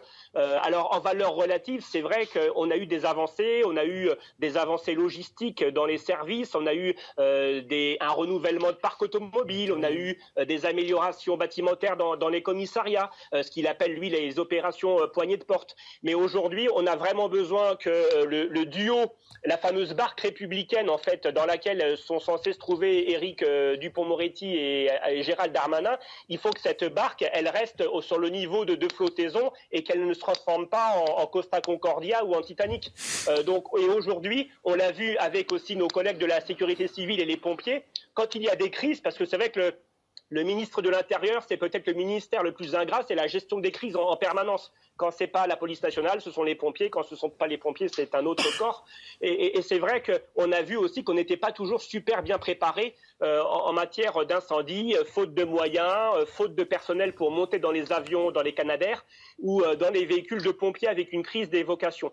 Donc en fait, voilà, le ministre de l'Intérieur, c'est un chef d'orchestre. Euh, pour l'instant, euh, on n'a pas à lui retirer la baguette des mains parce qu'il a fait des choses euh, favorables, mais il a encore des gros chantiers. Il est vraiment qu'à un quart ou un cinquième de sa tâche. Incorruptible, François Bersani. Il aurait pu dire du bien du futur président de la République. En tout cas, c'est comme ça qu'on le dresse. J'en profite aujourd'hui à Gérald Darmanin, mais incorruptible. Euh, complètement séduit. non, mais parce que je, je, je lis, euh, comme vous, vous les propos. Vous Premier ministre, vous. Moi, ben, écoutez, je serais, nous on va vous aider. Je serais mieux payé que vous. On va vous aider. Patrick Vignal. Un peu d'humour fait du bien. Je vous garde, je vous garde comme député. Hein. Promis, on fera hein. un bout de chemin ensemble. Non, mais un peu de politique, sérieusement. On prendra aussi Olivier Faure, tiens. Ah, Olivier Faure. S'il veut remplir encore. Et s'il veut nous appeler, Olivier Faure, on serait ravis de l'avoir pour qu'il débatte avec vous. Mais ça me ferait plaisir. Vous êtes camarade. Tout à fait. J'aime bien quand vous dites camarade, Patrick oui, Vous, vous êtes un homme de gauche. Moi, je viens du PS, je n'oublie jamais le PS. Et là, il a liquidé le Parti Socialiste. Ah, on va pas refaire le débat. Alexandre Chevaux, un peu de politique. Ouais, on va pas refaire le, on va pas faire le, quinquennat d'Emmanuel Macron et l'inventaire du Parti Socialiste. Sinon, ça, je dis rien. Hein. Après, on peut faire trois heures, hein, Régis, vous connaissez, ah on peut faire trois heures d'émission. Non, un peu de politique. Alexandre Chevaux, vous êtes un spécialiste. À quoi il joue Gérald Darmanin? Il veut battre Bruno Le Maire, Édouard Philippe, il veut être le successeur d'Emmanuel Macron. Aujourd'hui, il, met ses petits cailloux ou pas bah, on, Ou on affabule On peut penser que oui. Après, je ne suis pas sûr que pour l'instant, il bénéficie euh, dans l'opinion de, de, de, de, de sentiments assez favorables pour pouvoir espérer quelque chose en 2027. Ce qui est sûr, c'est que pour l'instant, mais on est vraiment cinq ans avant l'élection présidentielle, il y a une sorte de course à trois avec euh, Bruno Le Maire et Édouard Philippe, même si officiellement aucun des trois n'est euh, déclaré. Après, je reviens sur ce qu'on disait tout à l'heure les deux qui sont à l'intérieur du gouvernement, euh, une potentielle candidature dans cinq ans ne, passera que par euh, des résultats concrets euh, à la tête de leur ministère. Pour Édouard Philippe, il a emprunté un chemin quelque peu différent. Il va falloir qu'il se démarque aussi, mais lui aussi pose des, petits cailloux. Il a, il, ah a même des gros cailloux. Il fait sa rentrée en. Il a un parti politique. Oui, mais pour l'instant assez, assez, assez léger, mais, mm-hmm. mais, il a effectivement son parti. Non, ce qui, la, la, conclusion de tout ça, c'est que, c'est que derrière Emmanuel Macron, qu'est-ce qu'il va laisser Il y a un gros point d'interrogation et en réalité, euh, il y a de fortes chances que je parle sous, sous, le contrôle de Patrick Vignal, que chacun récupère ses billes et que euh, le clivage droite-gauche réapparaisse de nouveau, parce que euh, le, le, macronisme ne, tenait que mm. par une seule personne, le, président en place. Raphaël Steinville, quand on cite Édouard Philippe, Bruno Le Maire, Gérald Darmanin, euh, ça veut dire que l'avenir du macronisme se situe forcément à droite? Bah, ce qu'il y a, c'est que. Euh, vous avez... Même s'il dit qu'il est de gauche, Gérald Darmanin, mais... Non, mais... non, mais vous avez raison de poser la question comme ça. C'est-à-dire que, euh, effectivement, aujourd'hui, ceux qui, qui apparaissent comme ayant le plus d'épaisseur politique, à défaut d'avoir eu des résultats concrets, euh, ce sont des hommes qui sont venus, par, euh, qui sont venus de la droite des, des républicains. Euh, Aujourd'hui, même, même Elisabeth Borne, euh, même Jean Castex, qui ont été Premier ministre, on, on, ne, on, ne, sent pas cette appétence pour le pouvoir. Mmh. En revanche, de, de, Bruno Le Maire le premier, puisqu'il a déjà été candidat, euh, non pas à la présidentielle, mais à la, primaire de, la droite. Je crois qu'à l'époque, il avait fait 2%. Euh, Vous êtes sympa, mon ami Bruno. il est très sympa, par ailleurs, Bruno. Euh, en passant par Édouard Philippe et, Gérald Darmanin, bien évidemment, qu'on sent en plus cette appétence, mhm. cet attrait pour le pouvoir. Alors, est-ce que ça s'inscrit dès, à présent dans, une stratégie de conquête pour Darmanin et, et Édouard Philippe? On peut, on peut le présupposer, mais ce n'est pas encore écrit à l'avance. Et le maire était candidat, mais Darmanin était du côté de Sarkozy et euh, Philippe était du côté de, Juppé. Donc ils ont quelque part tous les trois participé déjà à, cette primaire des, Républicains en 2016. Oubliez, euh, Patrick Vignal. Il y, a, un vrai défi chez eux. Pardon, mais on parle de la droite. Autant, c'est pour ça. Autant Édouard Philippe. Je pas de candidat un de peu de respect. Tenez-vous. Si, on peut en parler, mais ah. mais euh, mais on voit bien que les, les, les, candidats de gauche, comme ça a été décrit par Raphaël tout de suite, on pourrait rajouter Castaner, ceux qui ont été au pouvoir. Castex. Euh, voilà, ah, Castex, il vient de la droite. Il vient de la droite, mais, mais, on, se rend compte que finalement, il n'y a pas eu tellement de ministres macroniens euh, de gauche qui aujourd'hui sont euh, désireux de, Mais qui, par exemple? Gabriel Attal, ce jeune qui monte. Ah, ça, Maintenant, il se dit ni de droite ni de gauche. Hein, non, mais pourquoi? Très bien, très bien. Je suis... franchement, regardez ce qui se passe aujourd'hui. Vous allez me dire, cher monsieur, qu'un ministre qui arrive, qui doit gérer son ministère, pense à l'avenir ça n'existe pas, des politiques qui pensent à demain. Mais non, mais bien sûr qu'aujourd'hui. Mais moi, ce que je veux dire, y a, je, je, trouve que la, autant la stratégie, on parlait d'Edouard Philippe, euh, avait été excellente de, de, de, faire son parti, d'essayer un peu de se distinguer tout en soutenant Emmanuel Macron. Maintenant, avec euh, des, des, comment, des profils comme euh, Darmanin, Le Maire, qui commencent à montrer euh, le nez, je trouve que eux ont un défi, c'est réussir dans leur domaine. Mmh. Et s'ils le font, eh bien, ils seront, ils seront récompensés. En revanche, Edouard Philippe, il sert à quoi? Gérer l'immobilisme. Oui, mais euh, vous êtes d'accord que l'arrivée d'Emmanuel Macron en 2017, ça a fait quoi? Ni gauche ni droite. Et moi, je suis d'accord avec vous. Je pense que les élections prochaines, hmm. le clivage gauche-droite va revenir. Et vous savez quoi? Je l'espère. Parce que c'est Est-ce qu'il n'est pas déjà revenu Est-ce qu'il n'est pas déjà revenu Déjà dans la Nupes, l'Assemblée. Alors, il n'est pas revenu vraiment hmm. parce que la Nupes, pour moi, il y a une partie LFI très très dure, une partie PS écolo qui sont perdus hmm. je pense à mon camarade Olivier Faure, et un Rassemblement national qui s'est embourgeoisé et notabilisé et Renaissance vous, fait... vous, aimez bien cette. Mais il est quand même aussi très à gauche. Il a aussi euh, fonctionné. Le, RN. Il a, aussi fonctionné sur la question du pouvoir d'achat. C'est Marine Le Pen qui a, qui, a, quand même euh, été l'électrochoc du pouvoir, du pouvoir d'achat. Euh, pareil, hein, c'est, on, on, a l'impression que le gouvernement, parfois, a besoin qu'on lui rappelle des choses. Vous parliez des gilets jaunes tout à l'heure. Ce glissement total d'une partie de la classe moyenne dans la pauvreté et que personne n'avait vu et qui a été pris avec une certaine arrogance par le pouvoir, d'où la crise. Donc le, problème, il est que oui, il y a des, des partis qui réveillent, mais on n'est plus tout à fait dans, le prisme droite-gauche. Et vous ne pensez euh, pas que ça reviendra Allez, Régis Le Sommet, Patrick Vignal. Je, ne suis pas sûr. En fait, je suis pas sûr. J'ai l'impression que c'est des nouveaux partis et que les anciens, malheureusement, que ce soit les Républicains ou le ah, PS, sont morts.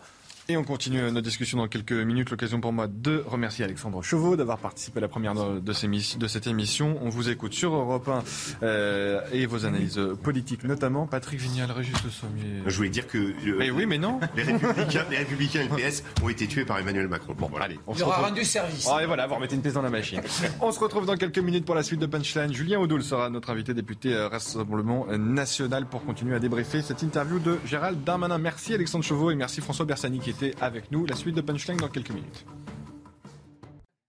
Punchline, soyez les bienvenus. Merci si vous nous rejoignez. Le débat continue toujours en antenne. L'occasion pour nous d'accueillir Julien Audou, le député du Rassemblement euh, national. Merci d'être avec nous ce soir. On va continuer de parler de cette interview de Gérald Darmanin où il fait un lien, tiens, entre immigration et délinquance. On verra ce que vous en pensez. Régis Le Sommier est toujours avec nous. Patrick Vignal également député Renaissance de l'Hérault. Et Raphaël Stainville de Valeurs Actuelles. Le point sur l'info, Vincent Fernandez. Et on se retrouve tout de suite. Et Gérald Darmanin, qui était notre invité exceptionnel ce matin, le ministre de l'Intérieur est revenu sur le fléau du crack à Paris. Il a affirmé vouloir trouver la solution la plus humaine pour tout le monde. Le préfet de Paris, Laurent Nunez, est par ailleurs chargé de travailler dessus avec la mairie de Paris et l'agence régionale de santé. Un nouveau guet-apens contre les forces de l'ordre, cette fois-ci à Sevran, en Seine-Saint-Denis. Euh, mardi soir, un barrage de conteneurs et de poubelles a été incendié dans le quartier des Baudottes. À leur arrivée, pompiers et policiers ont été ciblés par des jets de pavés et des tirs de mortier. deux policiers ont été légèrement blessés. L'actualité à l'étranger, 9 ans de prison pour la star américaine du basket féminin Britney Greener. Elle était jusque-là détenue en Russie après son arrestation en février dernier avec une vapoteuse contenant du liquide de cannabis. Et puis on termine avec ces images impressionnantes et magnifiques de cette éruption volcanique en Islande. Une fissure de 300 mètres a commencé à cracher de la lave en fusion hier, à seulement 40, 40 km de la capitale Reykjavik. Selon les spécialistes, une nouvelle éruption est probable dans les prochains jours. Alors que Patrick Vignal est en train de refaire l'élection présidentielle, après avoir refait le quinquennat d'Emmanuel Macron et l'inventaire du, Parti Socialiste, on peut parler de l'actualité, Patrick Vignal. Si vous voulez. Allez, Gérald Darmanin qui fait un lien entre immigration et, et délinquance. Écoutez ce qu'il dit sur les étrangers qui, selon lui, sont responsables d'une certaine partie euh, de la délinquance. Gérald Darmanin ce matin. Je constate, mais comme tout le monde, euh, qu'il y a 7% d'étrangers en France et ils représentent 17% de la délinquance. Bon, il y a une surreprésentation de la délinquance des étrangers. Il y a des explications sociologiques à ça. Souvent, les étrangers qui viennent sur notre sol sont plus pauvres que la moyenne des personnes qui sont déjà sur notre sol et que cette pauvreté fait parfois naître de la rapine et, de la violence. Parfois, euh, cette euh, immigration est trop masculine. Voilà, parce qu'on voit bien que la difficulté, c'est beaucoup d'hommes seuls qui viennent sur notre territoire. Parfois, les passeurs organise de vrais réseaux de criminalité. Bon, et puis parfois, il y a effectivement des gens qui sont déjà dans la violence parce qu'il y a un théâtre euh, d'opérations violentes et qui exportent cette violence sur notre sol. Bon, c'est 17% sur CNews, c'est 19% dans le Figaro. Je, vous, mais je vous connais par cœur. Moi, j'ai appelé euh, le maire de Lyon, David Doucet, ce matin. Et parfois, il est tôt et on fait des erreurs. et même le soir aussi. Pas hein. que sur CNews, on baisse les chiffres. Oui, bah écoutez, on fait ce qu'on peut. C'est pas nous, c'est le ministre de l'Intérieur. Bon, Julien Audoul, ça vous satisfait ce genre de déclaration du, du ministre de l'Intérieur?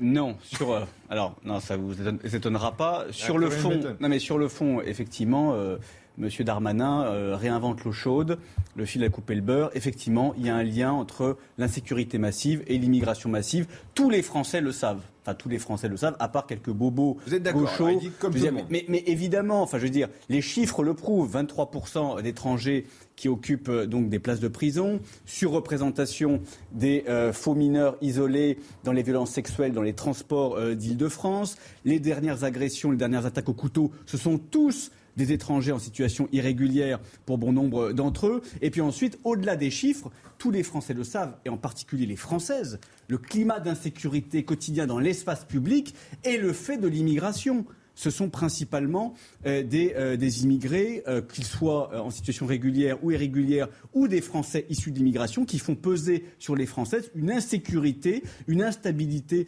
quotidienne qui les oblige d'ailleurs à des manœuvres de contournement, de diversion, qui sont insupportables en France en 2022. Là où je suis en désaccord total et avec M. Darmanin, et c'est insupportable. La vous étiez d'accord là ah oui, sur, le, sur, le constat, oui, d'accord. Non, mais il, enfonce les portes ouvertes. Mais ah. faire le lien, ça c'est insupportable, mais c'est toujours finalement c'est toujours cette euh, ritournelle de la gauche bien pensante, bien pensante. Donc, Darmanin est de gauche. mais, sur le discours, oui, parce qu'en faisant le lien entre la pauvreté et l'insécurité.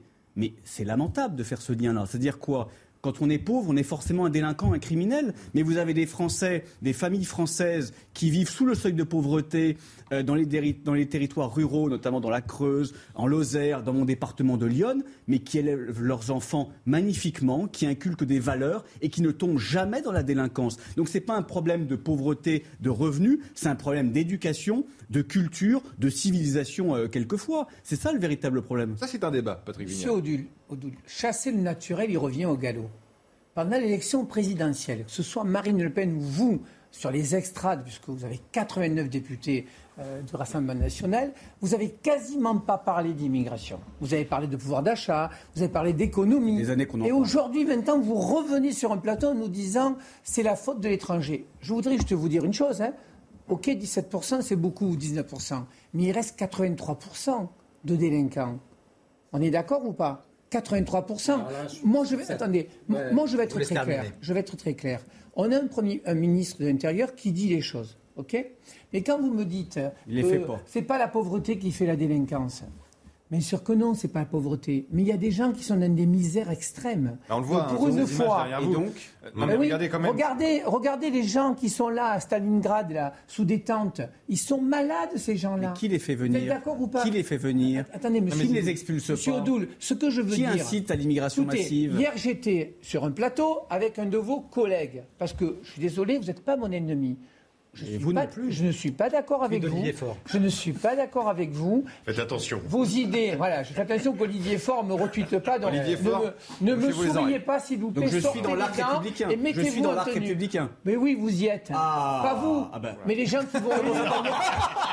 les gens qui vont. Donc les gens, les gens qui vont, qui ont élu Monsieur Odoul, obligatoirement, ceux-là ont pensé que vous y étiez. Donc pour moi, et moi j'en sors.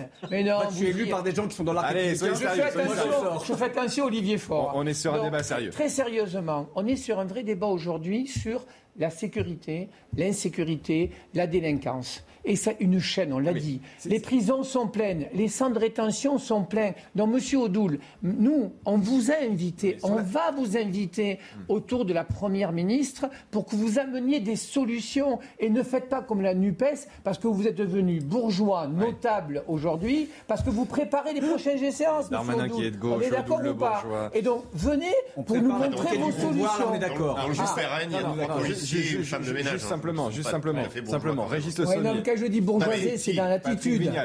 Bourgeois dans l'attitude parce qu'il porte une cravate.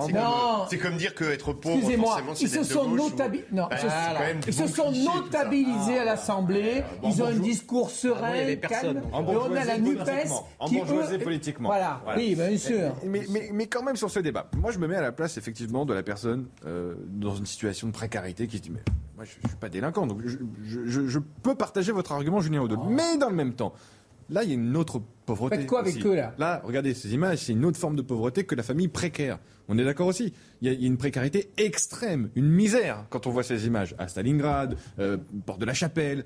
On peut aussi voir qu'il y a une immigration dans une misère la plus totale. Vous avez raison. Ils sont venus sur le territoire français. On aurait peut-être pu avoir des garde-fous, mais ils sont là. Est-ce que ceci peut expliquer cela? Est-ce que là, on peut donner raison à Gérald Darmanin?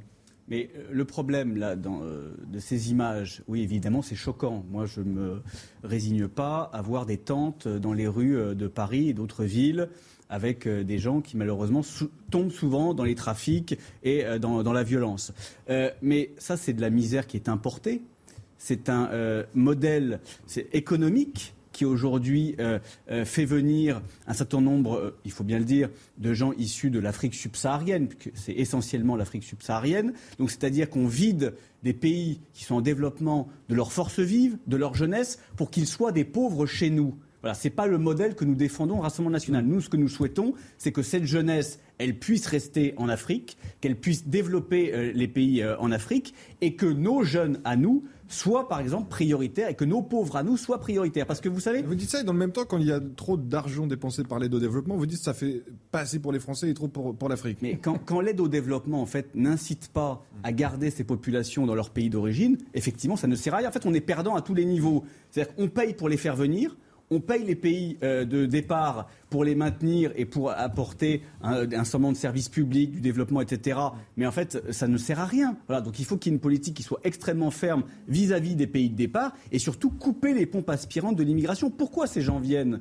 Parce qu'ils ont euh, je dirais, quantité d'avantages à venir, que ce soit des prestations sociales, pardon, mais là, que ce soit d'avantages. Regardez. Mais, si, mais, mais ça, peut exister. Non, mais, pas là. Il y, a des avantages. Il y, a, quand même une préférence étrangère, notamment aux prestations sociales, hum. l'aide médicale d'État, les faux mineurs isolés qui représentent 2 milliards d'euros qui sont pris en charge par les départements chaque année. Donc tout ça, c'est une réalité que beaucoup de familles françaises pauvres ne voient pas, malheureusement. Régis Le Sommier, Raphaël Stein. Juste rajouter non, par rapport à ces, populations qu'on voit là, qui vivent sous des ponts, euh, ou ceux qui viennent se masser dans le nord de la France, en fait, en réalité, moi, je, connais un, certain nombre de ces pays, que ce soit le Mali ou l'Afghanistan, dans, dans, lequel il y a beaucoup de gens qui tentent euh, justement de venir chez nous.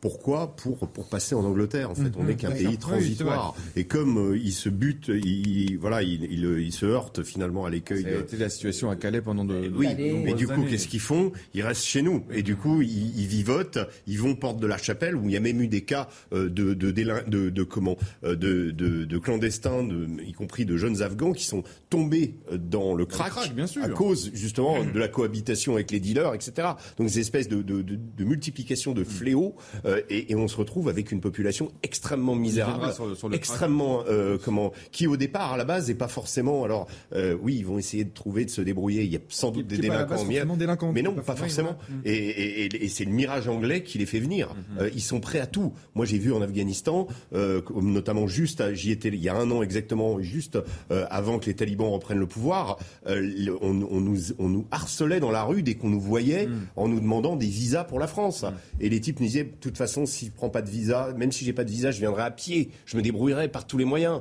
Un pays entier qui a envie de partir. Et on se dit, c'est quand même complètement dingue. Et on ne peut pas accueillir tout ça. Et, l'objectif pour eux, c'est ni la France ni l'Allemagne, c'est l'Angleterre. moi, j'aimerais revenir sur euh, le lien que Gérald Darmanin fait entre euh, euh, l'insécurité et l'immigration. et à l'angle mort, finalement, des propositions de Gérald Darmanin qui, pour beaucoup, sont très convaincantes ou en tout cas nécessaires lorsqu'il parle de, procédures accélérées. je pense que tout le monde en conviendra. Mais là où il y a, un point qui, euh, qui manque absolument dans, dans, son projet de loi, c'est sur l'acquisition de, de, la nationalité. Euh, Aujourd'hui, il nous dit, euh, voilà, on va, on va durcir les conditions d'acquisition de, nationalité avec du français mm. et puis quelque chose. Mais quid de, de, ces, de ces jeunes qui ont eu de manière automatique la nationalité lorsqu'ils sont arrivés sur le ou qui sont nés sur, qui sont nés en France et qui euh, à 18 ans, euh, de manière automatique, euh, deviennent français, tout, en étant souvent binationaux, et qui sont élevés dans la, haine de la France.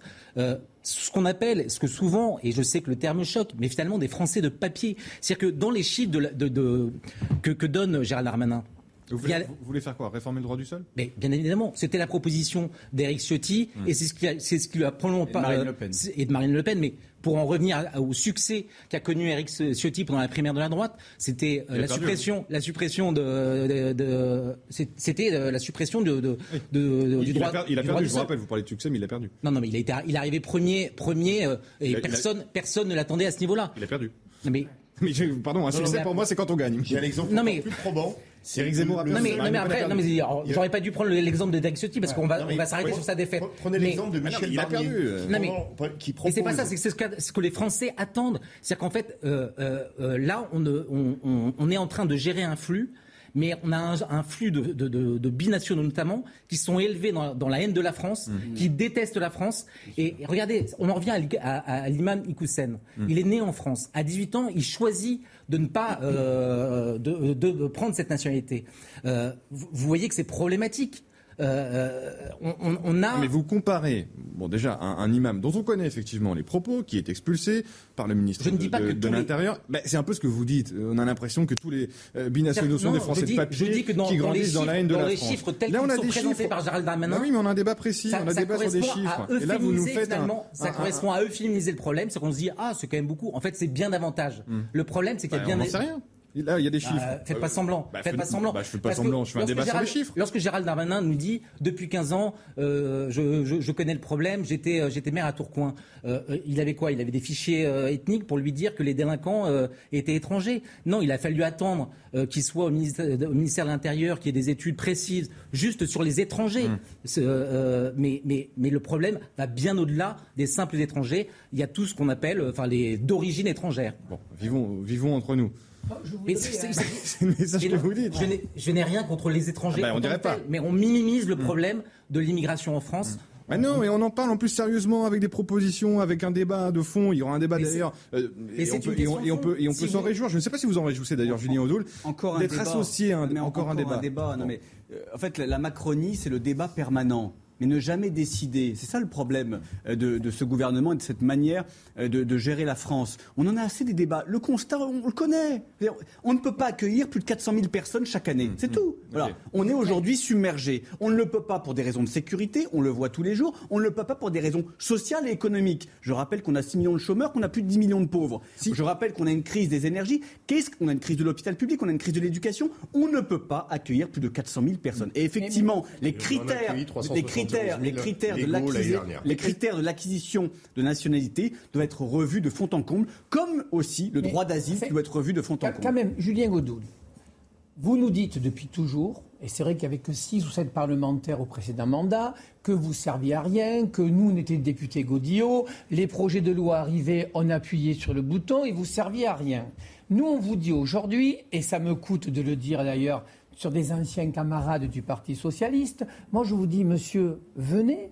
La Première ministre vous a invité autour de la table à la rentrée, pas que vous, les syndicats, les partis politiques, ceci pour réfléchir ensemble. Et vous me dites, vous, de suivre ce plateau, ça ne sert à rien. C'est le premier point. Deuxième point, Venez voir dans ma circonscription le tourisme de l'Hérault. Aujourd'hui, on est en train de faire une convention avec la Tunisie pour récupérer 1200 personnes qui vont venir travailler dans l'hôtellerie. Oh, Monsieur Odoul, donnez-moi une réponse, s'il vous plaît. Qu'est-ce que je dois faire? Je ne sais pas tout. Qu'est-ce que je dois faire? Je ferme l'hôtellerie, je ferme la restauration parce que je n'ai pas de bras, j'oblige les gens à venir travailler. Donnez-moi une recette, s'il vous plaît. Je suis vraiment preneur.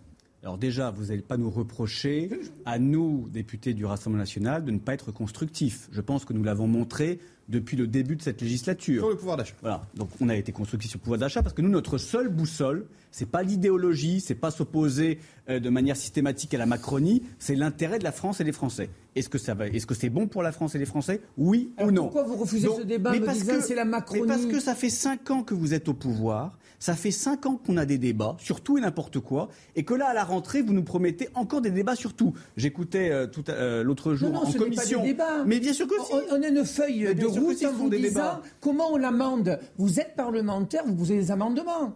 Je veux dire, si, si on reste chacun dans nos dogmes, on ne réglera pas le problème des Français. Vous savez, les Français, leur problème. Bien sûr, vous êtes obligé de parler d'immigration parce qu'il y a 89 députés du Rassemblement national. C'est vrai que ça vous pousse à vous intéresser aux sujets régaliens que sont la sécurité et l'immigration. C'est vrai. Et ça, c'est une victoire du RN d'avoir imposé ce thème, comme le thème du pouvoir d'achat d'ailleurs. C'est pas une victoire du RN, c'est les Français qui nous le demandent. Moi, je n'ai pas le pouvoir. Qui l'ont montré tous les cinq ans. Vous savez, le problème qu'on a tous, les politiques, c'est qu'on a les, les, genoux, les mollets, les têtes gonflées comme ça.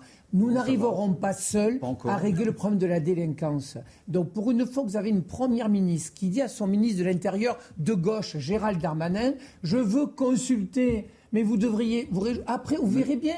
Quand il y aura le résultat, vous nous direz on n'est pas d'accord, ça s'appelle la démocratie. Et le prochain coup, il va y avoir 300 députés de Renaissance. On n'en aura que ça. Patrick Vignal, vous pouvez reconnaître combien de fois on a entendu M. Darmanin dire qu'il fallait expulser les délinquants et criminels étrangers ces dernières années. Combien de fois, combien de fois on a entendu Marlène Schiappa dire qu'il fallait expulser les étrangers qui étaient coupables de violences sexuelles? Et en fait, on a cette répétition permanente, mais rien n'est fait. Rien n'est fait. Là, on est à débattre de l'expulsion du prédicateur islamiste Iqiyoussen comme si c'était, je dirais, le seul qu'il fallait expulser mais il y en a des dizaines, il y en a des centaines à expulser. Vous êtes d'accord avec moi On a voté la loi séparatisme qui aujourd'hui nous permet d'expulser cet imam qui n'a rien fait en France. Mais ce que je veux vous dire, c'est qu'en mettant le focus uniquement sur l'immigration, vous et moi, on ne réglera pas le problème. Nous devons être efficaces. Je répète mes mots. Un délinquant qui n'a pas à être sur le territoire, qui est délinquant, il faut qu'il rentre chez lui. Mais quand je vous ai dit ça, je vais vous mentir à vous, à votre électorat, si je ne prends pas en compte que les centres de rétention sont pleins, si je ne prends pas en compte que les prisons sont pleines, si je vous dis que ce n'est pas la faute de la police, mais la faute de la justice, ce que je voudrais, c'est qu'on soit responsable. Parce que vous êtes parlementaire comme moi, nous votons des lois, soyons responsables, construisons une société. Arrêtons de mentir aux Français en disant, euh, regardez, euh, je vais expulser si on, a... non, mais... pas aux Français nous. Nous, au contraire, on regarde la France telle qu'elle est et on apporte des solutions sur les problèmes des Français. Est-ce que vous, aux affaires, vous pourriez renvoyer 100% de gens qui ont une obligation de quitter le territoire français Est-ce que vous pourriez le faire Eh bien, je vous, demain matin. Eh bien, je vous dis oui, parce que nous, aux affaires, contrairement à votre gouvernement, on passera des accords avec les pays d'origine de ces délinquants et criminels. On notamment, on leur euh, cassera le bras quand il faut, parce qu'il y a des moyens de pression. les transferts de fonds, la coopération internationale. C'est une les, Non, on cassera le bras, bien sûr. Tordre le bras, excusez-moi, sinon, sinon ça va s'enflammer. Donc voilà, tordre le bras au gouvernement, au gouvernement euh, étranger qui refuse de coopérer. Et je remarque que le gouvernement euh, marocain, que le Royaume du Maroc a, euh, comment dire, accepté donc, merci Gérald Darmanin. c'est une avancée. Non, mais pas merci Gérald Darmanin. Euh. Je, peux dire. Je, je, voulais montrer aux téléspectateurs que le débat est possible. Non, le débat est possible, mais il y a quand même des choses qu'il faut remettre. il faut remettre un petit peu le, euh, les choses en place. C'est quand même et pas et arrêter de faire cette confusion permanente entre les effets et les causes.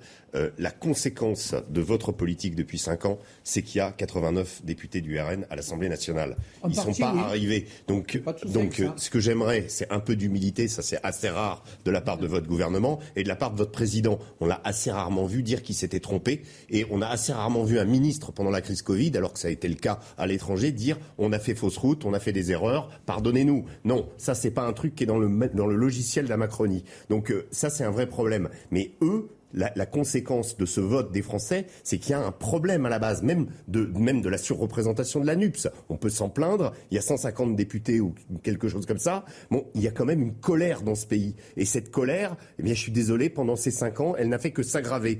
Et la question, euh, le problème de Gérald Darmanin, comme ce qui était décrit, c'est qu'en effet, on a l'impression qu'à chaque fois, il découvre un peu le truc et qu'il dit ah ça y est, on va, on va le solutionner, on va commencer par ça, etc. Moi, je suis assez d'accord pour lui donner le bénéfice du doute et dire, avec cet imam, oui, en effet, c'est peut-être une première de médiatiser ça. J'ai toujours été favorable aussi sur les OQTF à, ce qu'il y ait un peu plus de publicité pour montrer qu'on les réalise bien. En réalité, on en entend parler, on dit bon bah finalement, et puis au final, on voit qu'il n'y a que 3% euh, ou 4% qui sont réalisés effectivement, alors qu'en Allemagne, il y en a plus de 70%. Donc on, est on est quand même sur un. J'ai vérifié les chiffres. Figurez-vous, c'est 53% en Allemagne. Parce que bah, vous n'arrêtez pas de dire 70%. J'ai regardé quand même en Allemagne, c'est 53% les OQT parce que c'est pas des OQTF par définition. Et, en Angleterre, c'est à peu près. J'ai pas regardé en Angleterre parce que vous citiez l'Allemagne. Regardez 53%. Mais Gérald Darmanin, bien sûr, mais Gérald Darmanin précise ce matin euh, qu'ils ne reçoivent leur, leur OQT que lorsqu'ils sont dans l'avion. Donc en hmm. fait, euh, elles sont exécutées lorsqu'ils la reçoivent. Donc ça explique aussi ces chiffres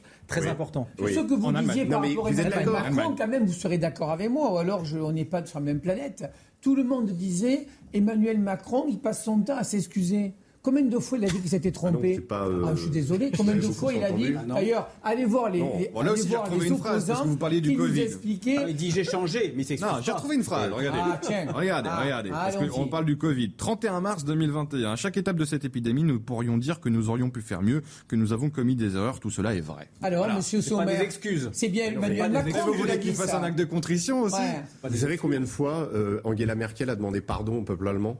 Quatre fois. Oui, oui Angela, Merkel. et pourtant, on mettait les Allemands dans, dans Elle n'a pas demandé pardon pour avoir arrêté la filière nucléaire en Allemagne. Mais ça, on est d'accord. Mais ça, c'est vu après. Ce sont les conséquences. il fallait qu'elle plus beaucoup. Il fallait qu'elle garde sa majorité avec les écologistes. Non, mais c'est pas que je suis pas gentil, c'est que je lui demande depuis depuis pas mal de temps un peu d'humilité. Ah, c'est ça son problème, son défaut principal. Il a beau aller parler aux gens, il a beau essayer de comprendre. On l'a vu dans son dialogue qu'il a installé avec les Français après la crise euh, des gilets jaunes. Il a essayé, mais c'est pas dans sa nature. Alors si c'est pas dans sa nature qu'il ait des ministres qui fassent ça, mais je suis pas sûr que ce soit dans, la nature de Bruno Le Maire non plus. Donc en fait, on a besoin, les Français ont besoin d'écoute. Et en fait, le problème il est là. Et, Marine Le Pen, bah, n'a pas attendu. Euh, comment Elle est allée euh, pendant très longtemps labourer le terrain. Et quand elle a labouré le terrain que ça a commencé à donner des, résultats, je fais pas sa publicité. Elle a énormément de défauts, mais elle est allée. Euh, et, tout à coup, on est revenu, on a dit ah oui, elle, elle a, c'est elle qui, qui s'est emparée du pouvoir d'achat. Mmh. Voilà. Et ça a été la donne numéro une.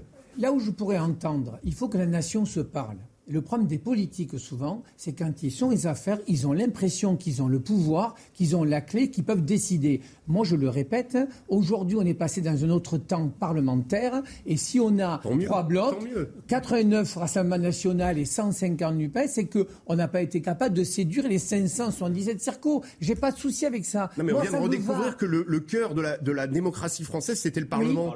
On, l'avait oublié. Mais oui, mais moi, j'ai pas de souci avec ça. Ça veut dire une autre méthode. Ça veut dire une méthode nouvelle. Ça veut dire que la première ministre, elle le dit à ses ministres tu ne sors pas, tu ne sors pas ta loi qu'on vote, tu vas en discuter et la négocier avec les autres. Et si on veut qu'il y ait moins de rassemblement national de Nupes la prochaine fois, il faut qu'on soit meilleur avec le rapport des Français. Ça, c'est vous qui le souhaitez. Je suis sûr que Julien Audoul, chacun voit midi à sa porte.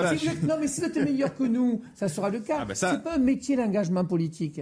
Mais eux, ils ont encore un énorme avantage de ne pas avoir été Et vous, au pouvoir. vous avez un super avantage, c'est exactement ça. Vous, avez un bilan. Quand je parle de notabiliser, oh, bah, vous devriez remercier. il était au Parti Socialiste. Et vous devriez remercier Éric Zemmour. C'est Éric Zemmour qui vous a rendu presque fréquentable. mais, si, vous le savez. C'est pas Éric Zemmour. Et c'est Jean-Luc Mélenchon qui, avec, avec ses excités euh, de LFI, vous rend encore plus notable de l'Assemblée. Vrai ou faux? Non, mais c'est Marine Le Pen qui a permis les succès. Je vous ai pas dit le contraire, cher monsieur. C'est pas Éric Zemmour qui était avec nous ah, pour, justement pour servir d'épouvantail. Il vous a rendu sociable. Non, non, mais je, veux, bien que ça vous arrange bien. Non, ça ne arrange pas. C'est très confortable, sauf qu'il y a une intuition et surtout il y a une conviction de Marine Le Pen dès le début de la campagne présidentielle qui ensuite euh, s'est poursuivie jusqu'aux législatives, c'est que les Français n'en peuvent plus. Ils n'en peuvent plus parce qu'ils sont dépossédés de leur argent et qu'ils sont dépossédés de leur pays. Donc on rejoint, on rejoint, on rejoint les deux thèmes, à la fois donc sur la spoliation, parce que les Français sont spoliés tous les jours avec des taxes, des dépenses euh, somptuaires qui ne les concernent pas,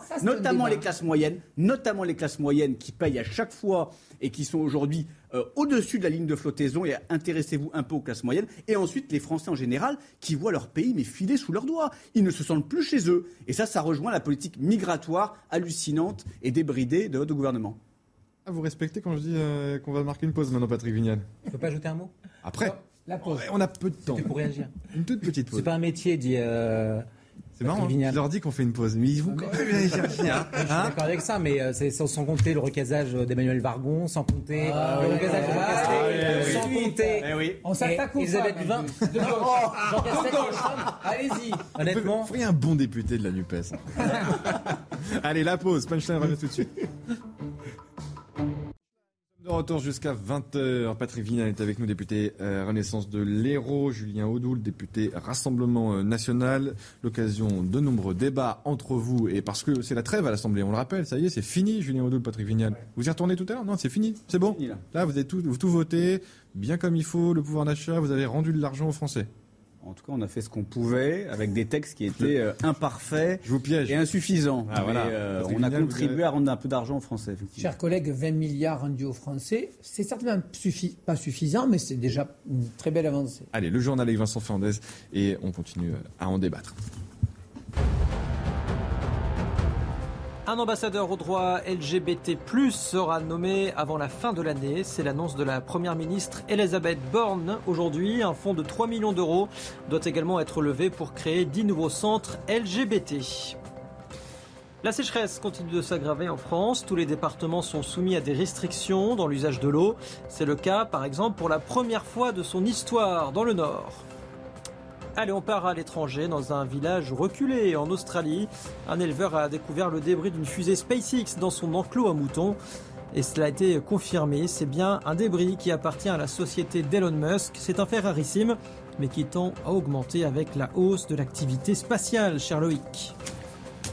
Merci Vincent, à tout à l'heure. Nous sommes aussi avec euh, Raphaël Steinville et Régis Le Sommier. On va parler du crack et de la situation à Stalingrad. Un an euh, après les premières annonces, euh, Gérald Darmanin promet une nouvelle année pour éradiquer la situation dans le nord-est de la capitale. Ce n'est pas facile, nous a dit ce matin le ministre de l'Intérieur, mais il faut arrêter de se renvoyer la balle avec la ville de Paris. Écoutez ce que disait ce matin Gérald Darmanin sur la situation à, Stalingrad. J'ai demandé, alors j'ai dit d'ici un an, j'espère le plus rapidement possible, dès fin août, j'ai vu le préfet de police encore hier, il va me proposer sans doute son plan. Il faut qu'on arrête de se rejeter la balle avec la ville de Paris. Donc j'ai proposé aussi à la maire de Paris, à Hidalgo, que chacun prenne ses responsabilités. Et je crois que nous sommes désormais dans une discussion qui peut permettre de le faire pour le bien des habitants. Je veux dire une dernière chose aussi, c'est que nous devons lutter beaucoup contre les réseaux qu'apporte cette drogue. Mmh. Et là, nous avons de grandes victoires en ce moment, parce que nous démantelons d'énormes réseaux euh, d'acheminement du crack. Et pour bien comprendre euh, ce qu'il se passe, nous allons souvent, euh, avec nos caméras, sur le terrain, à Stalingrad, rencontrer les, habitants, les riverains qui se sont euh, une nouvelle fois confiés après cette promesse de Gérald Darmanin au micro de, Jeanne Cancard et d'Olivier Gangloff qui nous raconte la situation sur place. Jeanne Cancard. Ici, les habitants et commerçants du quartier sont à bout, mais ils espèrent réellement que le plan qui doit être présenté par Laurent Nunez, le nouveau préfet de police de Paris, à Gérald Darmanin, d'ici la fin du mois, eh bien, saura leur apporter des solutions concrètes avec des mesures évidemment sécuritaires, mais aussi sanitaires et humaines, comme l'a évoqué sur notre antenne ce jeudi le ministre de l'Intérieur Gérald Darmanin. Même si, eh bien, les habitants que nous rencontrons nous expliquent au fil du temps leurs espoirs s'amoindrissent, puisque chaque jour, eh bien, selon eux, la situation s'envenime au point que certains cherchent à déménager quand d'autres n'osent plus sortir de chez eux le soir. On a besoin euh, de solutions et d'actions qui soient concrètes. On a entendu beaucoup d'effets d'annonce. Euh, l'année dernière, euh, je rappelle qu'il avait dit qu'il serait là uniquement pour quelques mois et quelques jours. Et je rappelle que c'est un problème qui est très ancien, ce problème de scènes ouvertes. On trouve des craqueurs qui sont à l'intérieur d'un immeuble en train de consommer la craque. mes filles étaient victimes des agressions. Qu'est-ce qui leur est arrivé? Bah, Elle était suivie par un cracker euh, qui voulait l'agresser et qu'en courant, elle est tombée sur un banc et c'était les supports en acier. Elle a terminé à l'hôpital. Ici, les habitants et commerçants que nous rencontrons nous disent une chose, ils veulent être consultés par les pouvoirs publics pour trouver ensemble de vraies solutions sans déplacer une nouvelle fois le problème.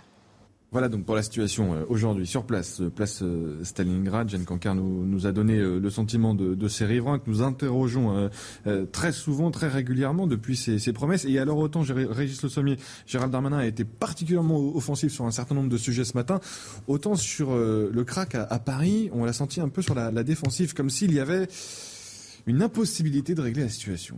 Bah ce qui est terrible, c'est que cette discussion qu'on est en train d'avoir là, on aurait pu l'avoir il y a un an, et je pense qu'on l'a déjà eu il y a un an avec toujours cette idée que voilà euh, et, il y a un an on était déjà à dire euh, il faut arrêter que le gouvernement et la mairie de Paris euh, se renvoient la balle.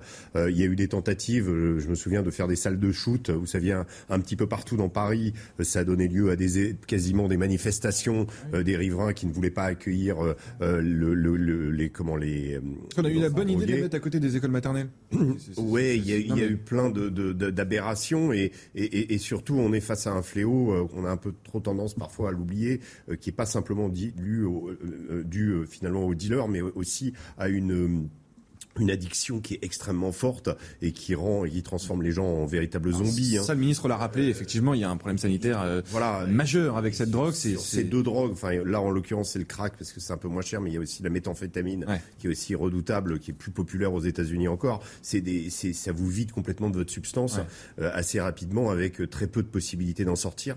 Et donc euh, là, il y a un vrai, une vraie, un vrai problème de médicalisation. Comment arriver à, comment à soigner ces gens parce qu'il faut les soigner. Ensuite, après, il y a les réseaux de dealers. Après, euh, on, a on, a su assez tôt quand même que euh, il y avait des réseaux de, de, de dealers euh, d'origine enfin clandestins d'ailleurs qui opéraient spécialement sur le crack à Paris, des Sénégalais. Mmh. Et donc là, il y a aussi des mesures à prendre du, du point de vue de, Gérald Darmanin, je pense. Mais la mairie de Paris et c'est ça. Le nœud du problème, c'est qu'en fait, personne ne s'est jamais mis d'accord. C'est un peu malheureusement. Il enterre l'âge de guerre ce matin, Gérald Darmanin. Hein. Tant mieux, mais mais c'est pas ce qu'on a vu aussi dans d'autres on en a parlé tout à l'heure euh, avec la question de la sécurité et la question de ce qui se passe à Lyon, où le maire, euh, le maire ne, fonctionne pas en, harmonie avec le ministre de l'Intérieur. Donc il y, a un vrai problème idéologique. Quoi. Mhm. Est-ce que là, euh, finalement, on peut arriver à sublimer ça pour arriver à une solution pour les riverains? Parce que ce qu'on a vu aussi à Stalingrad, je le répète assez souvent, mais c'était vrai, les riverains ont pris un moment des mortiers d'artifice et ont tiré dans les dealers.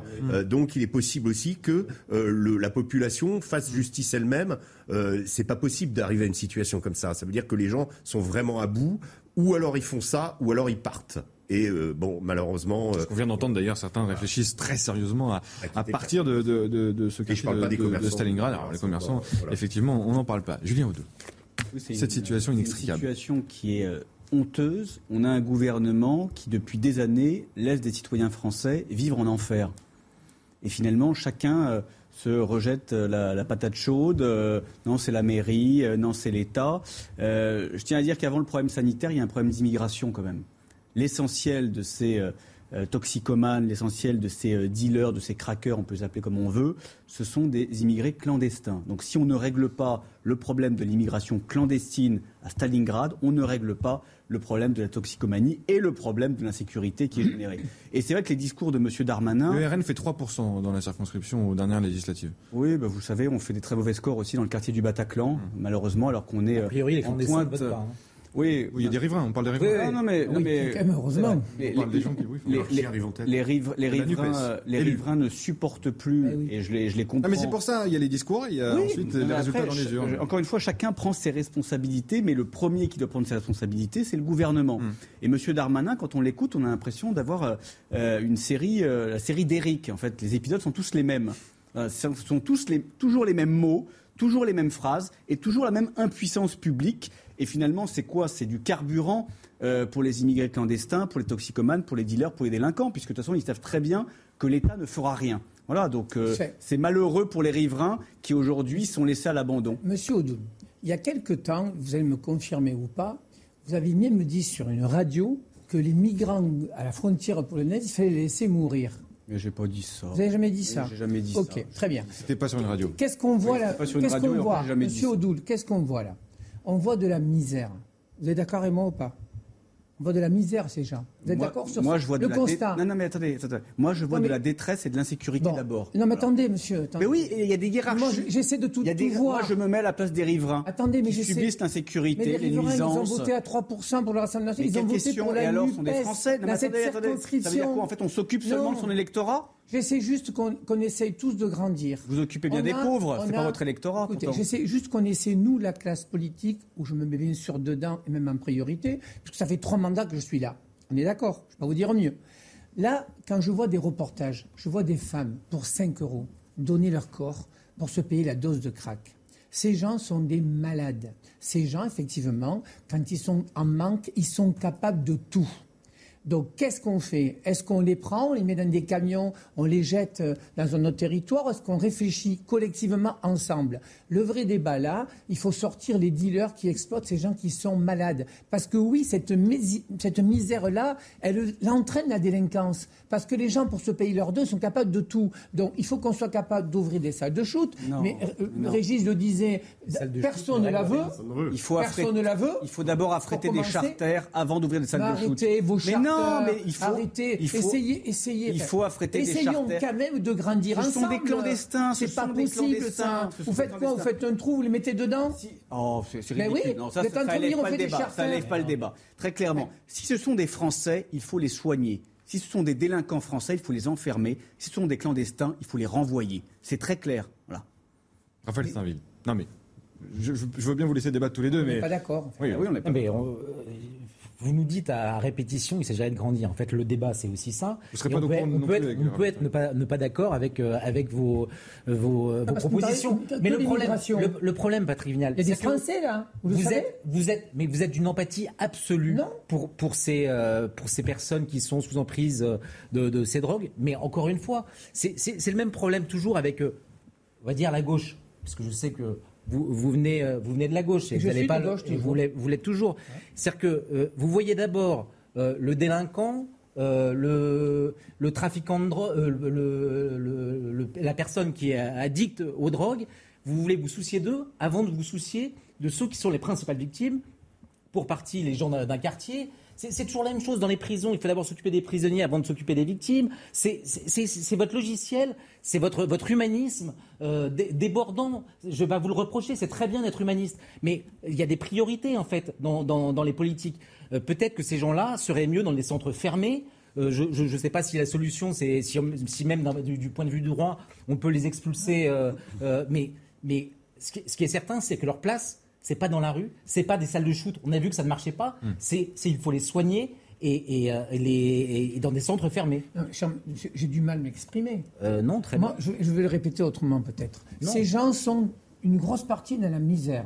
Ceux qui sont dealers, euh, ils fument pas du crack, euh, on est d'accord. ils viennent gagner de l'argent, ils, profitent de la misère. Ils sont quand, quand vous voyez, mais si ils sont là, c'est eux qui sont les dealers, qui pourrissent ces gens. Quand une femme vend son corps pour 5 euros pour sauver la dose de crack, il faut d'abord la hein. soigner. Et, quand, elle est soignée, si elle n'est pas sur le, territoire français, c'est un réseau de, de comment, de Sénégalais clandestins. Peut-être quelque chose à faire à ce niveau-là. Mais ceux-là, il faut les expulser. J'ai pas de souci avec ça. C'est ce que je viens de vous dire.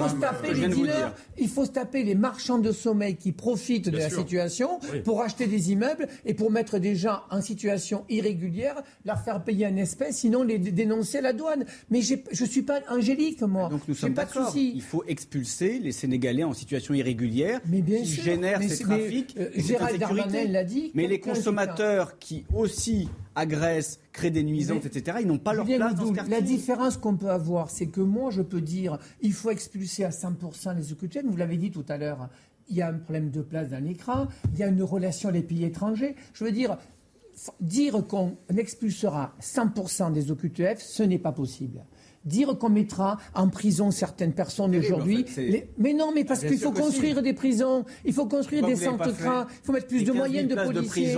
et parce que ça fait 30 ans qu'il y a de l'acheter. Ah Pourquoi il n'y a pas quasi... promesses trahies, Pourquoi il n'y a pas quasi une place de prison? On en a fait 2000. Monsieur Odoul, allez voir, hein. allez voir vos maires de votre circuit. Ah voilà, c'est de la faute des maires du Mais non, mais attendez. C'est le même argument à chaque fois. Monsieur Odoul, je ne suis pas sûr qu'il disait les maires Rassemblement National.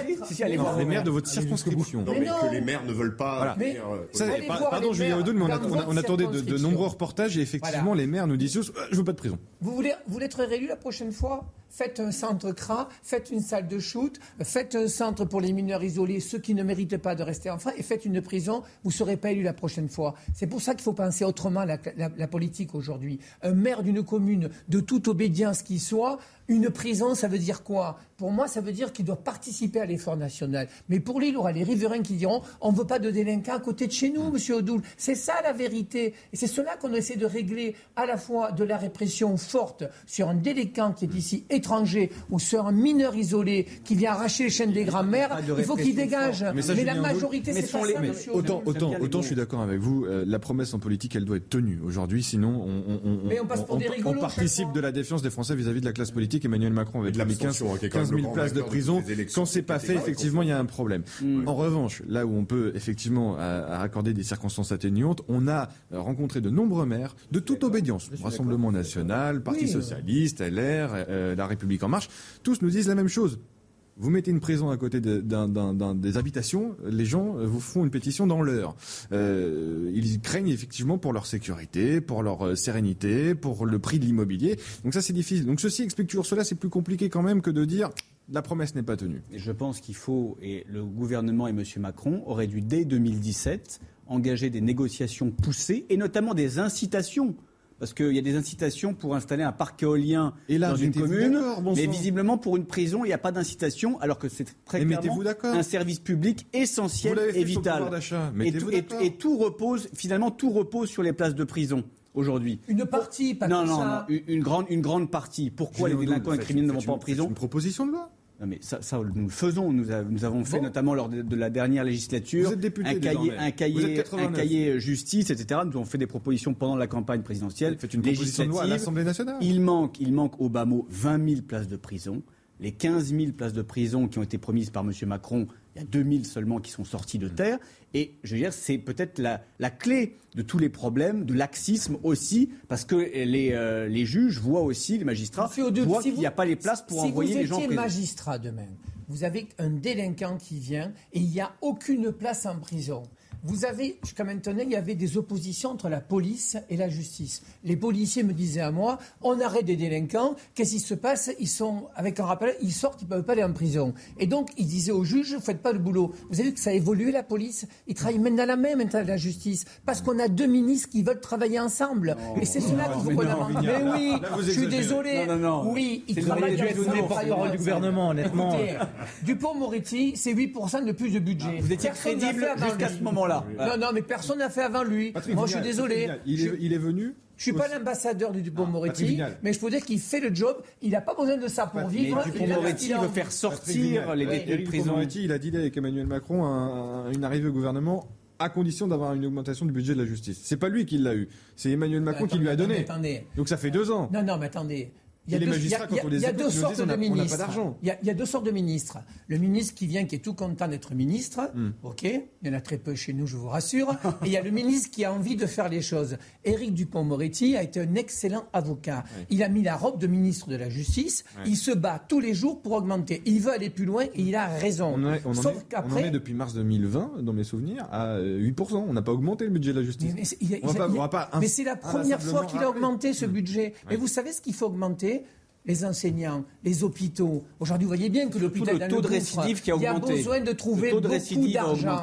Mais attendez. Et l'impunité des voyous a augmenté. Monsieur, Et c'est lié au symbole du maintien d'Éric Dupont-Moretti qui pulvérise votre soi-disant politique sécuritaire. Écoutez, Éric Dupont-Moretti, moi ce que j'attends de lui, c'est que la justice soit simplifiée. J'attends de lui qu'elle soit un peu numérique pour aller plus vite. J'attends de lui qu'il y ait des greffiers supplémentaires. Chez moi, dans, mon tribunal, il manque six magistrats. Les mecs qui travaillent le samedi, le dimanche, je mène ces dossiers sous les bras. Donc il faut arriver à faire tout cela. Comment on fait tout cela? On augmente les impôts, on ne paye le plus fiscalisé. Donc qu'est-ce qu'on va faire? On va faire en sorte qu'il y ait de maximum de personnes qui retrouvent du travail. Et c'est là notre différence qu'on a tous les deux. c'est que vous, vous avez que le don de deux. C'est la faute de l'immigration. Non, mais, si, on parle pas d'immigration, là on parle de laxisme judiciaire et vous me parlez de moyens. En fait, vous pensez qu'on règle tout avec des moyens. Le laxisme est dû parce qu'il manque des magistrats. Oui, les il manque des magistrats. Font leur boulot, mais c'est la philosophie c'est le laxisme qui aujourd'hui imbibe la philosophie judiciaire, qui contamine l'institution. Lisez l'interview de M. Dupont-Moretti, vous verrez qu'il veut réformer la justice et il va y arriver. Allez, il nous reste 5 minutes. Je voudrais quand même qu'on parle de, l'imam euh, des, Hauts-de-France, ce prédicateur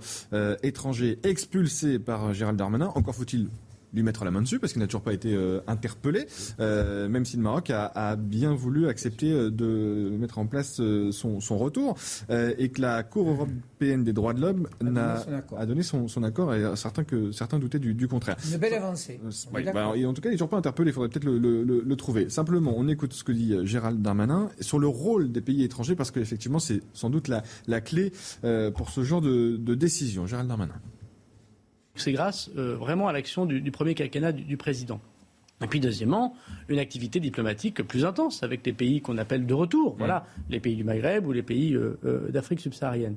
il y a encore du travail sans doute à faire avec eux, mais moi je constate une amélioration forte dans nos relations avec la Tunisie, avec le Maroc, avec l'Algérie. C'est d'ailleurs pour ça que nous pouvons reprendre un certain nombre de contacts et, nous pouvons avoir obtenir un certain nombre de choses. Hier, j'ai remercié euh, le Royaume euh, du Maroc qui, en, parfaite euh, fluidité, si j'ose dire, en, échange et en respectant évidemment la souveraineté totale du Royaume du Maroc, comme nous le faisons pour l'Algérie ou la Tunisie, évidemment comprend les demandes de la France.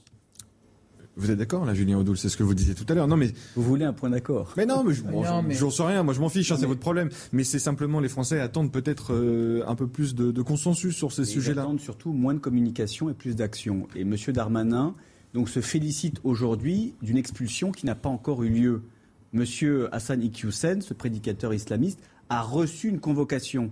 Aujourd'hui, il n'est pas au Maroc. Mhm. Aujourd'hui, il est toujours sur le territoire national. Et aujourd'hui, encore pire, vous avez 20 mosquées, vous avez 20 mosquées, 20 mosquées, 20 mosquées qui se mobilisent pour qu'il soit euh, maintenu. Vous avez des députés de la nation, malheureusement, effectivement, de la France insoumise, qui militent pour euh, s'opposer à son expulsion. Vous avez également une cagnotte Litchi euh, qui, euh, ou Lichou, je ne sais quelle cagnotte, qui est aujourd'hui en ligne pour que Hassan Iqiyoussen reste en France. Mm. On en est là, on en est là. Donc, euh, M. Darmanin, j'aimerais bien qu'il nous confirme demain, après-demain, que M. Hassan Iqiyoussen a bien été expulsé. Régis Le Sommier, c'est la clé, ces négociations avec les pays de retour, les pays d'origine, comme on le dit? C'est la clé, c'est en tout cas une bonne partie de. Qu'est-ce qu'on échange? Qu'est-ce qu'on leur donne? C'est la, la, question parce que la diplomatie, c'est bien de dire euh, on va euh, comment il faut qu'on ait la carotte et le bâton, qu'on soit capable justement de, de dire euh, voilà si tu fais ça, moi je fais ça.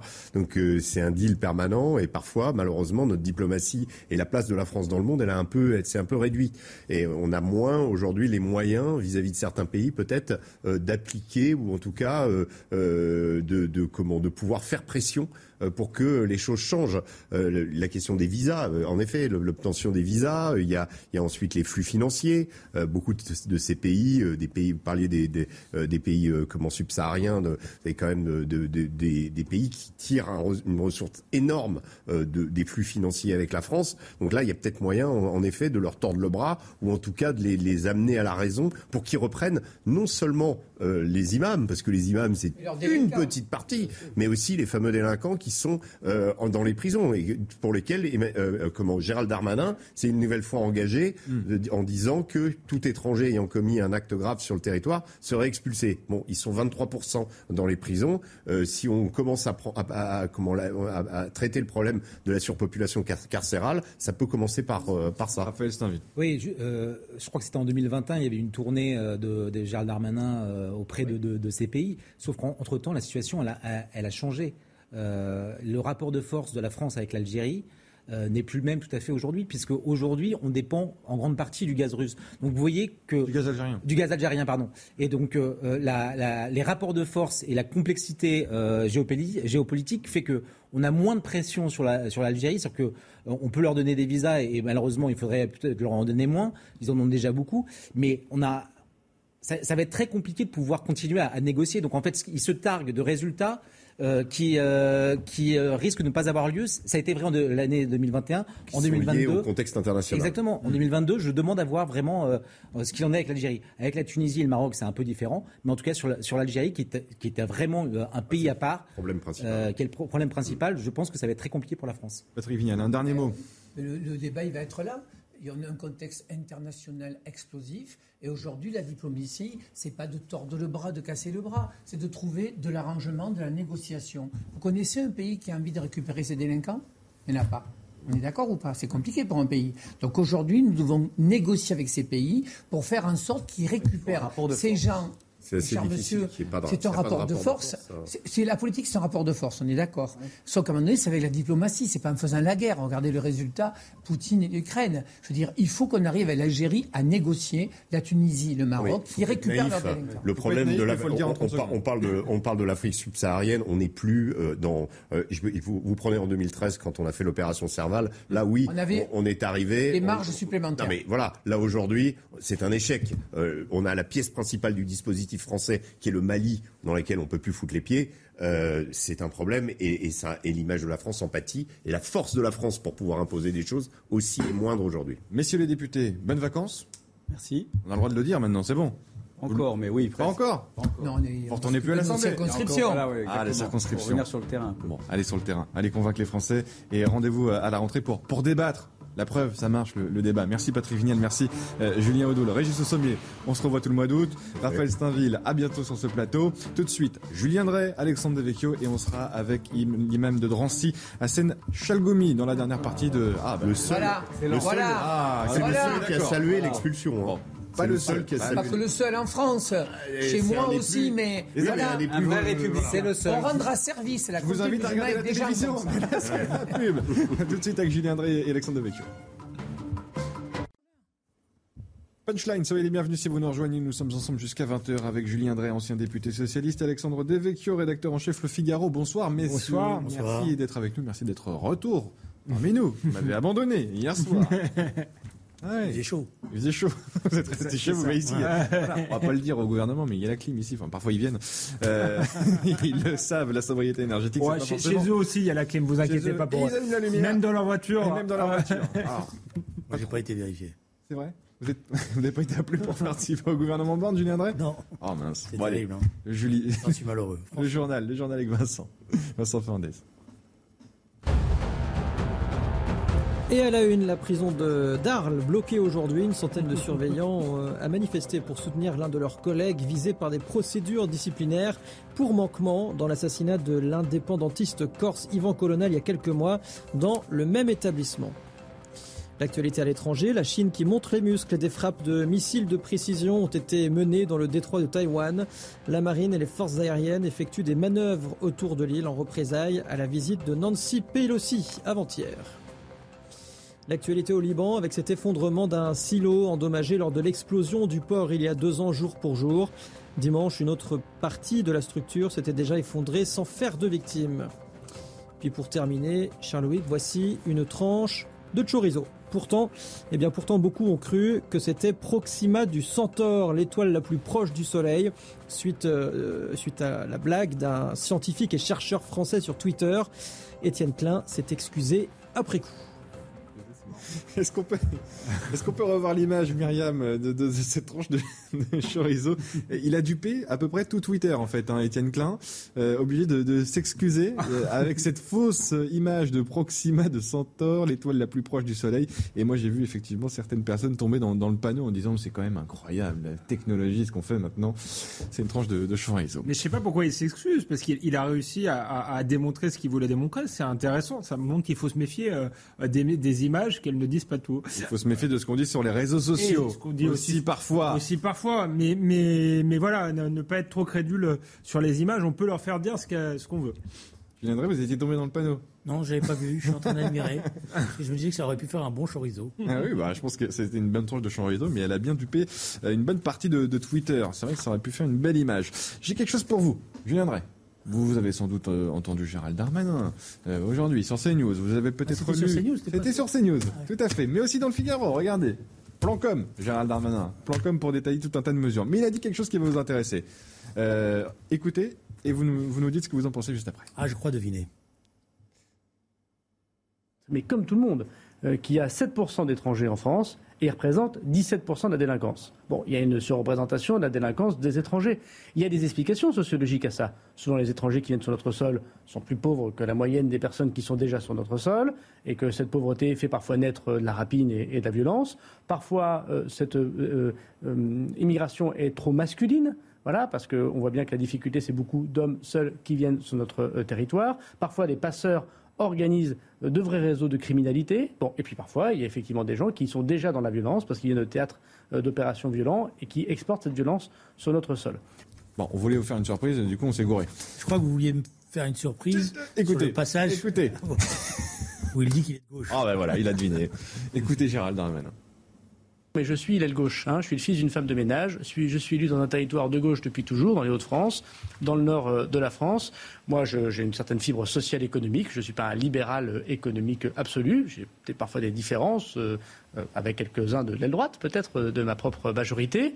mais, je, je, suis de gauche quand je défends les étrangers qui doivent avoir l'asile constitutionnel. Mais je pense aussi être de gauche lorsque je dis que la personne qui se fait voler sa voiture qui doit prendre le métro doit être protégé. Bon, euh, c'est aussi pour Alexandre Devecchio qui a perdu son seul allié au gouvernement, qui est maintenant Gérald Darmanin, il est de gauche, voilà.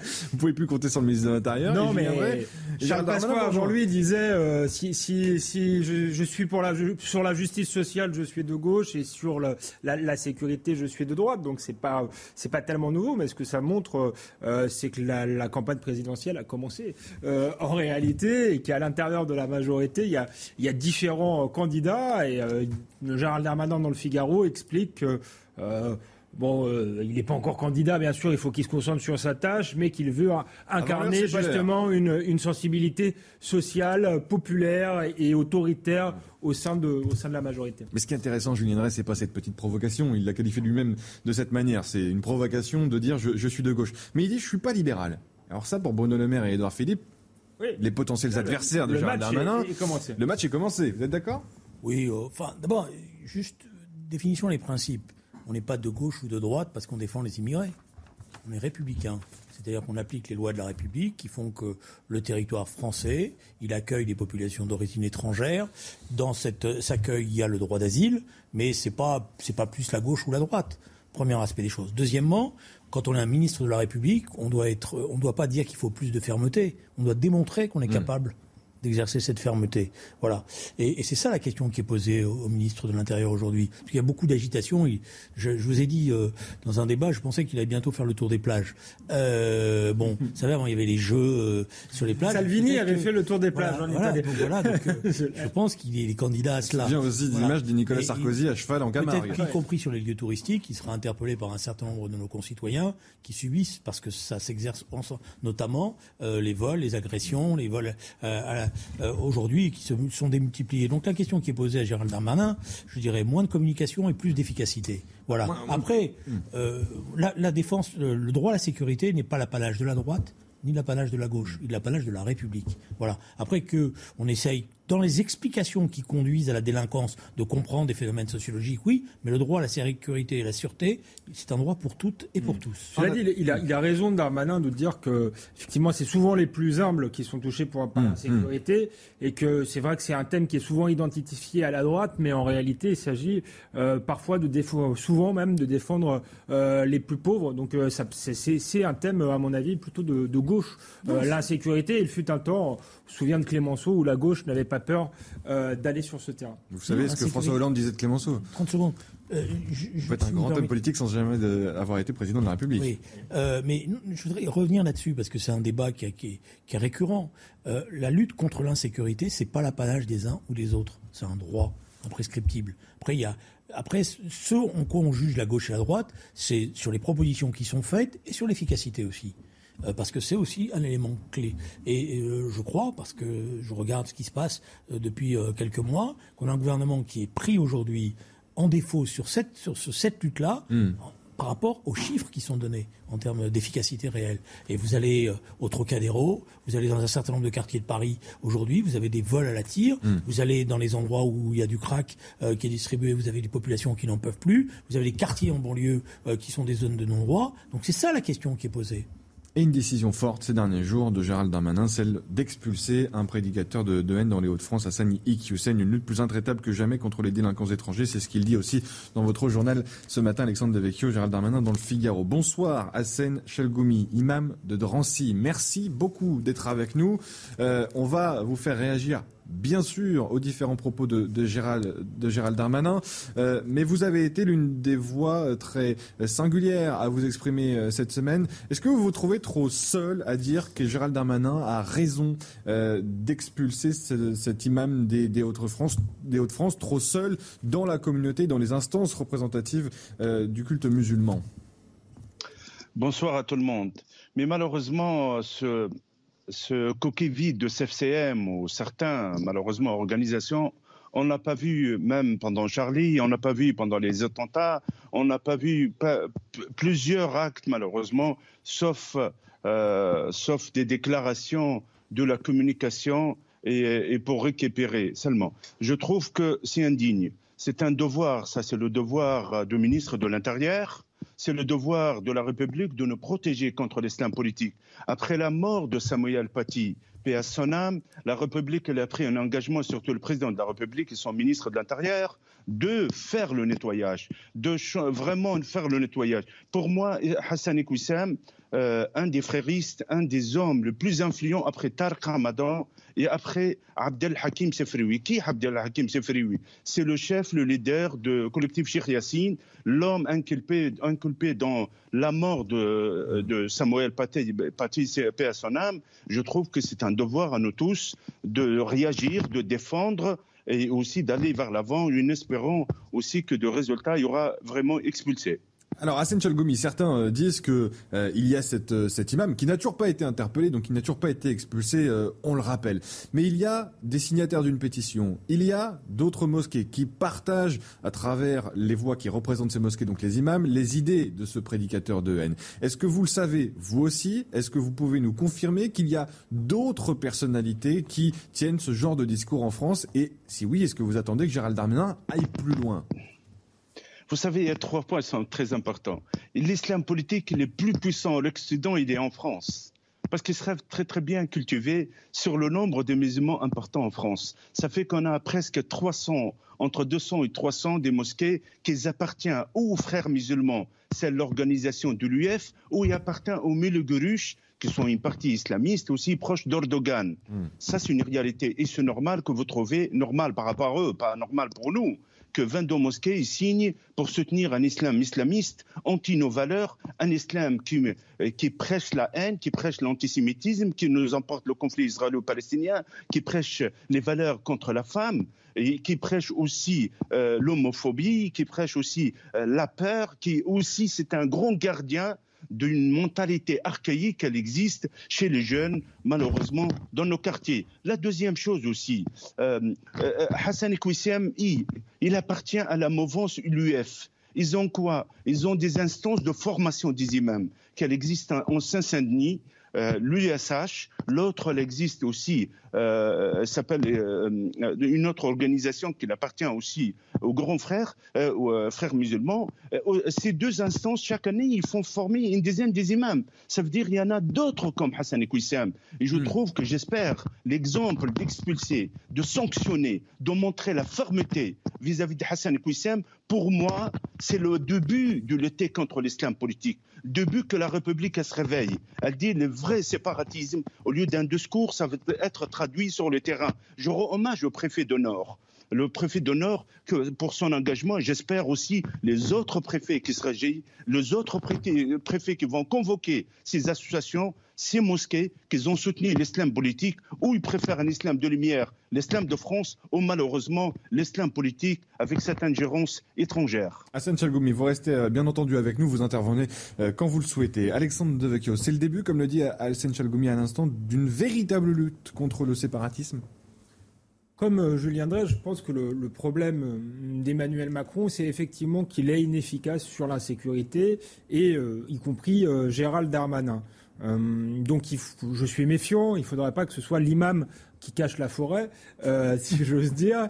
Euh, mais ceci étant dit, je crois qu'on peut se, se réjouir. C'est quand même une bonne chose si on arrive à se débarrasser de ce monsieur sur le, territoire.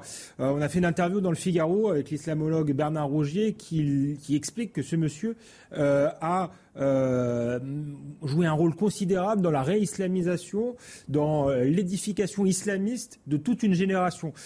Effectivement, la comparaison, même s'il est moins connu publiquement, avec Tariq Ramadan, est une comparaison intéressante. C'est quelqu'un, pour vous donner ses positions, qui, qui explique très clairement qu'il voulait constituer un lobby musulman en France pour peser sur les, pouvoirs publics, mais effectivement, sa vision de l'islam, c'est une vision très radicale. Il est partisan du, du tchèque égyptien Youssef El Karadawi, euh, connu pour faire l'émission La charia et la vie. Euh, et dans les positions de ce monsieur hein, qu'il défend, il y a la mise à mort des, mécréants sortis de l'islam, la légitimation des opérations suicides pendant la deuxième antifada, y compris quand les victimes israéliennes sont des civils non combattantes. Donc ça, c'est pour vous situer le monsieur. Donc moi, moi voilà, je me réjouis de cela et je pense que ça peut être hmm. effectivement euh, une brèche. Euh, enfin, pas une brèche, mais le vous avez des doutes sur le, début de quelque chose. Bah, j'ai des doutes, mais ce qui est bien, c'est que ça permet aussi de révéler une certaine réalité. Là, on hmm, voit hmm, euh, qu'il n'est pas tout seul, qu'il y a une vingtaine de mosquées qui le suivent dans le Nord, et ça va sans doute obliger le, le gouvernement à poursuivre cette politique. Et c'est quand même les, les premiers, la première fois que la loi séparatiste produit euh, malgré tout des, effets. Donc euh, voilà, j'ai beau être sévère avec le gouvernement, considérer que le bilan sur l'insécurité, sur la lutte contre mm. l'immigration, sur la lutte contre l'islamisme est mm. globalement euh, mauvais. Mm. Là, il faut, il faut leur donner une chance. Et, et, symboliquement, je pense que c'est intéressant parce que c'est quand même un exemple qui fera peut-être que d'autres sont plus, plus, prudents euh, euh, désormais et prêcheront avec moins de véhémence. Julien Drey, anecdotique, symbolique ou le début d'une véritable lutte? On verra. Je suis aussi prudent parce que euh, je vous ai dit que je me méfiais des, coups de, com en plein été. Mhm. Mais il y a une loi quand même là hein, qui permet ça. Hein. Ça, c'est pas un coup de com la loi, on va voir, on va voir si elle est appliquée. Le problème, c'est pas les lois. Vous savez, il y en a plein qui sont qui, existent et qui sont jamais appliquées. Mhm. Donc la question qui est posée, c'est est-ce que c'est le début d'une véritable offensive et comme l'a dit euh, mon ami euh, euh, Hassan Chalgouni, qui aura forcément des développements par la, par la suite si elle veut être efficace, ou est-ce que c'est simplement une, une opération estivale hmm. Voilà, il y a des réseaux, voilà, on les connaît. nos services ont maintenant une, une, approche assez bonne de tout ce qui se passe hmm. dans tous ces réseaux-là et de qui est qui. Euh, il y a eu un travail qui a été fait, qu'il faut saluer d'ailleurs, par les services de renseignement français, euh, qui ont été faits d'ailleurs souvent euh, en accord avec toute une série de, représentants du culte musulman qui ont, travaillé et ont donné toutes les, ont, aidé à ce que on sache à peu près ce qui se passe. donc maintenant, on a la carte. On a la carte, on a les individus, on a les réseaux, et on sait même comment tout ça fonctionne. Parce que tout ça fonctionne. C'est pas simplement des individus isolés. Il faut savoir une chose, c'est que l'imam en question était le bras droit de Tariq Ramadan, hmm. il y a dix ans. Il faisait des réunions communes avec lui. Euh, euh, bon, il était considéré comme étant son, son digne successeur. Donc euh, la question qui est posée, c'est est-ce qu'on va jusqu'au bout, est-ce qu'on va pas jusqu'au bout? Et la question qui est posée derrière, c'est est-ce qu'on aide des gens, si je voudrais revenir là-dessus, courageux, des imams courageux comme euh, l'imam Chalgouni, ou est-ce que, bon, on, s'en sert un petit peu pour, euh, euh, comme bonne conscience en disant, vous savez, mm-hmm. il y a un bon imam, c'est l'imam Chalgouni, mais le pauvre, il est tout seul à se battre, parce que derrière, y compris au sein de la communauté musulmane, il y en a un certain nombre qui disent en privé des on choses. On aimerait quand même les entendre un peu plus. On entend souvent l'imam Chalgoumi.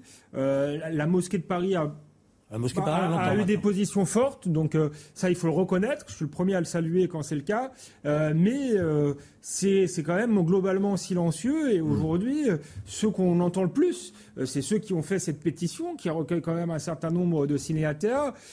Et, et, donc voilà, on aimerait que les autres mosquées fassent nombre face à ces 20 mosquées, face à ces 20 mosquées radicales. Mais il faut quand même noter, parce que c'est ça qui est important, que ce qui se passe avec la mosquée de Paris est un, est un signe positif, parce que c'est la première fois que ça se passe de cette manière-là. Il y a une charte qui a été signée et, bon, et, qui a donné lieu à, à aussi des débats dans, dans, plusieurs mosquées. Donc je pense qu'il y a quand même quelque chose qui se passe. Mais c'est pour ça que mm. euh, la question qui nous est posée à nous... Parce qu'on entend Essential Gomi, on entend aussi Shem Oui, voilà, je veux dire, la question qui nous est posée à nous tous, c'est d'être vraiment solidaire mm. de tous ceux qui mènent ce combat et de le mener avec eux et en commun. Derrière ces 20 mosquées... si vous me permettez, juste une remarque. Euh, après, on va voir Essential Gomi quand même pour lui donner la parole. Deux secondes, mais je pense qu'il il, m'autorisera de faire cette, à, faire cette remarque. On se connaît assez. Euh, ça serait bien que dans cette bataille pour l'expulsion de, de, cet imam, euh, Jean-Luc Mélenchon donne un petit coup de téléphone parce que euh, j'ai lu son blog, alors il, euh, puisqu'il a pris le temps de, d'écrire, moi j'ai lu son, son blog, parce que je, suis un lecteur assidu de tout ce qu'écrit et dit euh, Jean-Luc Mélenchon. depuis longtemps. depuis longtemps. J'ai lu son blog, commentaire international, j'ai lu la manière dont il, nous expliquait qu'aujourd'hui, sur l'histoire de l'antisémitisme, ça a été rigolo, mais mmh, mmh. il ne dit pas, bon, une chose, c'est que quand même deux de ses responsables, un député, deux députés d'ailleurs, ont euh, protesté contre l'expulsion de sept imams. Mmh, mmh. voilà. Donc je voulais savoir si c'était une position individuelle ou si c'était des positions, euh, euh, je dirais, collectives. Et justement, je voulais poser la question, sans esprit de polémique, parce que vous ne l'avez pas, cet esprit de polémique qu'ont mes camarades de jeu sur ce plateau, y compris surtout Julien Drey, Hassan Chalgoumi. Mais effectivement, d'une part, est-ce que vous vous sentez trop seul? C'est la question d'Alexandre Devecchio. D'autre part, comment convaincre un député de la France Insoumise qu'il se trompe sur ce sujet? Je, pense que euh, la majorité des musulmans, c'est une majorité silencieuse. Euh, j'ai vu tout à l'heure, il y a autant de musulmans, tous ils partagent le même point de vue. Ils veulent plus, ils veulent plus avoir autant de malheureusement manipulation, autant de euh, démagogues, autant de personnes qui manipulent leurs jeunes, leurs enfants. Et ce discours, il est rejeté. Malheureusement, comment on peut l'adhérer, comment il peut s'exprimer médiatiquement ou, ou, sur les réseaux sociaux, ça, il nous faut de temps. Mais il nous faut de temps qui nous bloque ils nous bloquent comme des partis comme celle de l'extrême gauche. Euh, dites-moi euh, comment on peut expliquer que euh, les insoumises ils essaient de se tenir? Je pense qu'il y a deux choses. Ou ils ont mal compris, ils ne savent pas la différence entre un islamiste et un musulman. Dans ce cas-là, quand il soutient un islamiste, il croit qu'il soutient les musulmans par naïveté, ou on a la majorité, non, par la complicité. Et ça, on l'a vu malheureusement. En même temps, de l'autre côté aussi, on a de l'extrême droite un peu qui mélange aussi entre un islamiste et un musulman. Hmm. Et ça, le débat, la majorité des musulmans, ce sont des musulmans, les islamistes, comme Hassan Iqwissem, comme les frères musulmans, comme le salafisme, eux, ils incarnent eux-mêmes. Je pense aussi, en même temps, la chose que je demande du ministre de l'Intérieur, à la rentrée, il faut convoquer, il faut inviter tous les préfets, les recteurs de mosquées, il faut être clair. Parce que la République, elle a su imposer les règles avec Napoléon par rapport à la communauté israélite de Juifs de France. Hmm. Et pourquoi la République 1905 euh, le, 9 décembre, elle a imposé les règles à l'Église. Aujourd'hui, la République,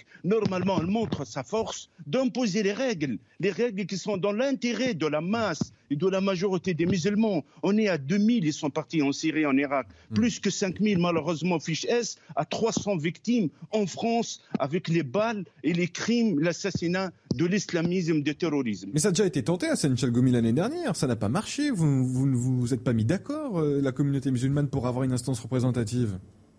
Vous savez, vous savez, c'est pas question qui représente qui. Je suis une voix parmi les autres voix. Bien sûr. La République, il faut qu'elle impose des règles c'est à la République qu'est-ce qu'elle veut comme islam? Elle veut un islam frériste, celui de Hassan Kouissam, celui de Tarq Ramadan, ou un islam salafiste, ou un islam qui s'intègre de lumière, il existe. Il est appliqué par la majorité silencieuse. Je pense qu'il faut impliquer les règles, il faut imposer les règles, imposer les lois. Et tout le monde, nous, le monde musulman, vivons avec les autorités. On a besoin de cette autorité. On a besoin de se montrer fort de souveraineté et j'espère que euh, normalement notre ministre de l'Intérieur est à la hauteur de ça. Il faut avancer malgré les critiques, malgré les menaces, malgré malheureusement l'ego de certains partis politiques.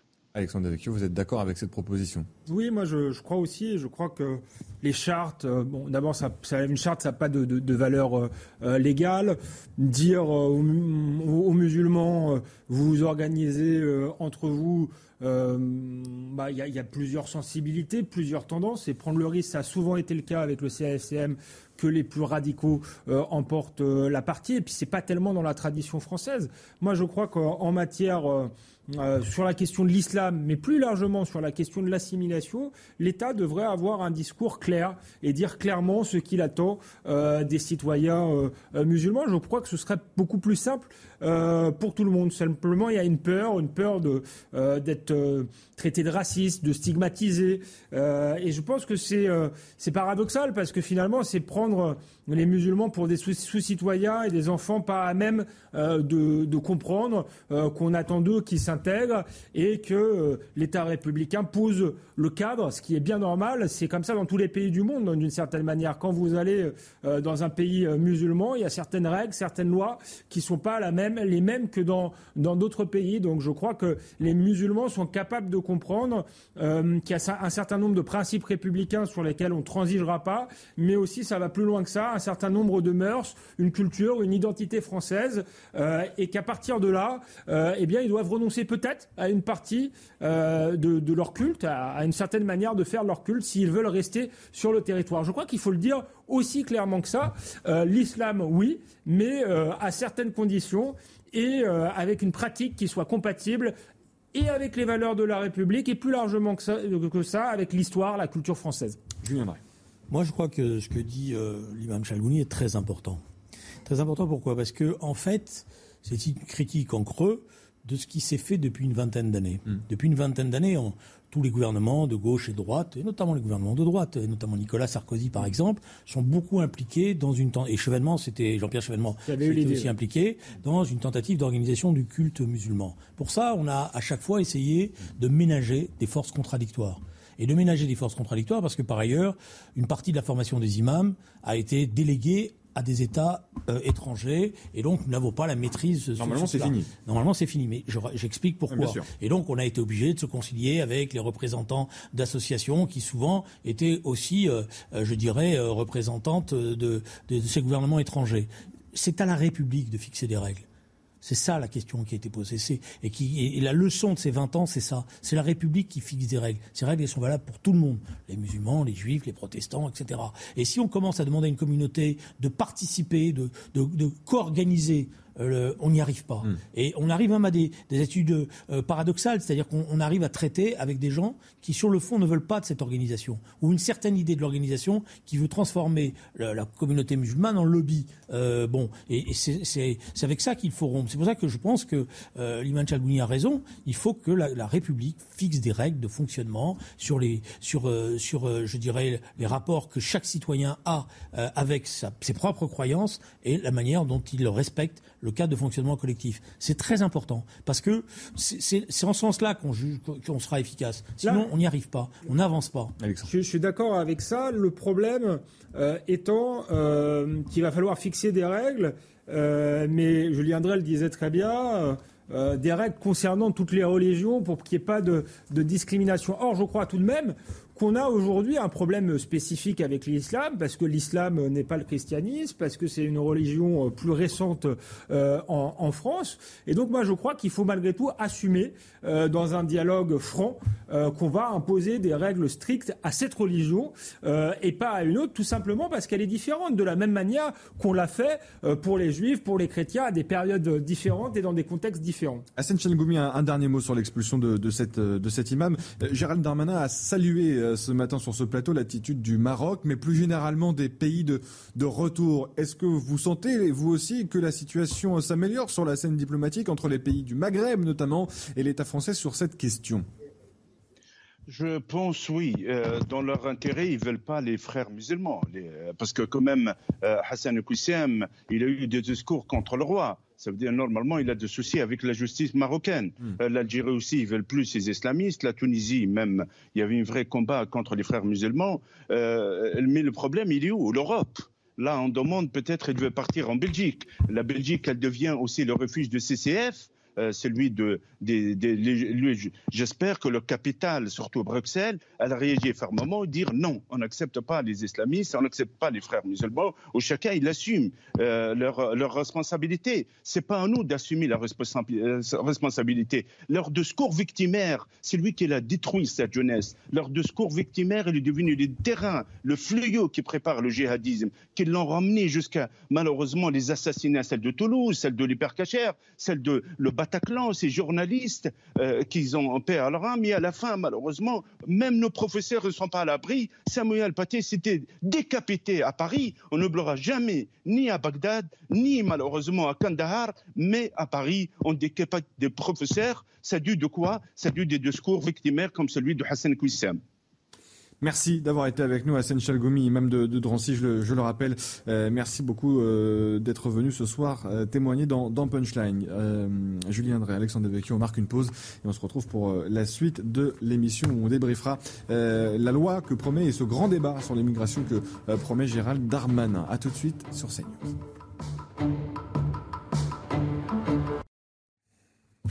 Julien Drey est avec nous. Alexandre Devecchio également. C'est la suite de Punchline. Euh, on va du côté de la rédaction voir euh, Vincent Fernandez pour un journal. Et on reprend notre débat tous les trois. Vincent Fernandez. Patrick Balkany sortira de prison demain en liberté conditionnelle. C'est ce qu'a annoncé ce matin son avocat. Et vous le voyez, Isabelle Balkany l'attend de pied ferme. On le voit dans ce tweet affiché à l'écran actuellement. Un ambassadeur au droit LGBT+, sera nommé avant la fin de l'année. C'est l'annonce de la première ministre Elisabeth Borne aujourd'hui. Un fonds de 3 millions d'euros doit également être levé pour créer 10 nouveaux centres LGBT+. Et puis la sécheresse continue de s'aggraver en France. Tous les départements sont soumis à des restrictions d'eau, euh, l'usage de l'eau, pardonnez-moi. C'est le cas notamment pour la première fois de l'histoire dans le Nord. Merci euh, Vincent et Alexandre Devecchio. Vous vouliez réagir sur cet ambassadeur nommé par Elisabeth Borne, ambassadeur LGBTQ+.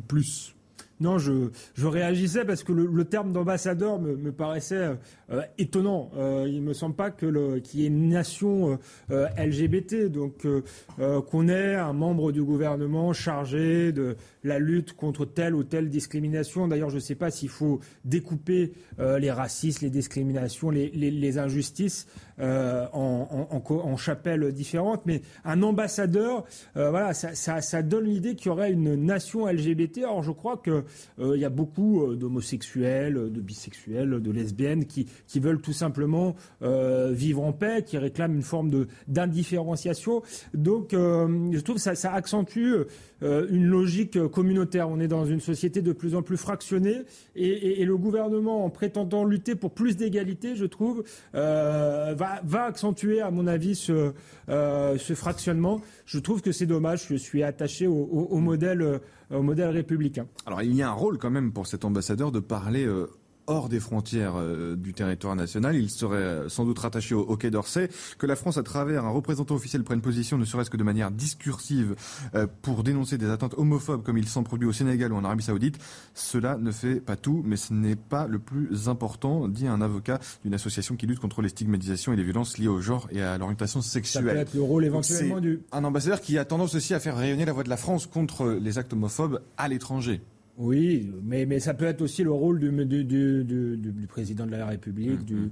du, Premier ministre. Je suis pas sûr qu'il faille euh, un ambassadeur. Du reste, si on, il faut, c'est pareil, il faut, faut toujours euh, lutter euh, mais, pour les vraies luttes, si j'ose dire. On est dans une époque où euh, j'ai utilisé l'expression gifler euh, notre arrière-grand-mère sur l'antisémitisme, où on, lutte contre l'antisémitisme de Maurras, alors que je pense qu'il n'y a plus beaucoup de gens qui lisent Maurras aujourd'hui, on lutte pas contre l'antisémitisme musulman. Sur la, lutte sur, les homosexuels, voilà, on sait que par exemple dans, les cités c'est très dur pour certains homosexuels, ça s'accompagne de, de, violences réelles. J'entends pas beaucoup les politiques euh, s'exprimer là-dessus parce que je crois que c'est pas politiquement correct. Donc euh, moi j'y vois une espèce d'ambassadeur du politiquement correct qui va pas forcément améliorer concrètement le sort des homosexuels et donc c'est une forme de marketing politique très influencé je pense par les, les États-Unis et je me désole un peu cette, de cette américanisation de la France qui va de pair souvent avec une impuissance du politique sur les vrais sujets. Et on rappelle Julien Drey que cette annonce s'est faite à l'occasion du 40e anniversaire de la loi dépénalisation pénalisant l'homosexualité en France, décidée par la gauche et François Mitterrand. Non, mais je crois que les précisions, parce que moi-même, je m'étais posé la question sur le, au début quand j'ai entendu, je crois que les précisions que vous avez apportées sont importantes. C'est-à-dire que la mission de l'ambassadeur, c'est pas une mission nationale, c'est une mission internationale, hum. euh, et c'est une mission pour introduire dans la politique diplomatique de la France le combat contre les discriminations. Moi, je trouve ça très bien. Euh, et je pense que euh, cet ambassadeur va avoir quelques problèmes avec ses ministres. Parce qu'il y a quelques États y compris des États qui étaient présents sur le territoire français il y a quelques jours encore, qui, sur ces questions-là, sont loin d'être exemplaires. Je l'ai Donc ça veut dire. J'ai cité l'Arabie Saoudite. Voilà. Si vous faites Donc ça veut dire, voilà, ça veut dire que, que, cet ambassadeur, il va avoir quelques points de tension. Mais tant mieux hum, si nous hum, introduisons hum. ces questions-là dans notre politique diplomatique et que nous avons une, une politique diplomatique qui n'est pas simplement de la réelle politique, mais qui essaie d'être adossée à des principes, tant mieux. Mais encore faut-il que ce ne soit pas simplement un ambassadeur à qui on a donné un bureau et qu'on oublie quand on va faire des visites d'État. On se souvient de l'ambassadrice des pôles. Euh, il y a beaucoup d'ambassadeurs euh, qui ont des bureaux au C'est aussi beaucoup pour donner des bureaux à, des, à un personnel ah, politique euh, dont on ne sait plus quoi faire. Il va défendre Non, je ne veux pas la défendre. D'abord, elle est largement capable de se défendre toute seule. Elle le montre régulièrement. Mais elle avait quand même, sur les pôles, elle avait fait quelques missions. Je sais qu'elle a épuisé quelques journalistes dans des déplacements au pôle qui disaient à la fin, on n'en pouvait plus. Avant Ségolène Royal, il y avait Michel Rocard. Dans, ambassadeur, il y avait Michel Rocard. Elle avait été sur le terrain. Vous arrivez à m'épuiser euh, très facilement sans être ambassadeur. mais elle avait été sur le terrain. Bon, je pas. Bon, je ferme la parenthèse. Elle avait été quand même sur le terrain. Et l'ambassadeur d'épaule, il est utile. Euh, alors après, euh, que ça devienne une distinction honorifique, peut-être pour certains, mais aujourd'hui, dans le combat contre le réchauffement climatique, la question des pôles, la manière dont on fait attention, parce qu'il y a un pôle qui se réchauffe, il y en a un autre qui se refroidit, dont on essaye de comprendre un peu ce qui est en train de se passer, est important. Alexandre David, vous voulez rajouter un, Non, non, non. Euh, non, je rappelais que Michel Rocard l'avait été euh, euh, ah. aussi. Je suis pas sûr qu'à l'âge où il l'avait été, hmm. il pouvait épuiser les journalistes. C'est ça la différence avec Ségolène Royal. ce que j'allais rajouter, mais je vous laisse mettre de vos propos.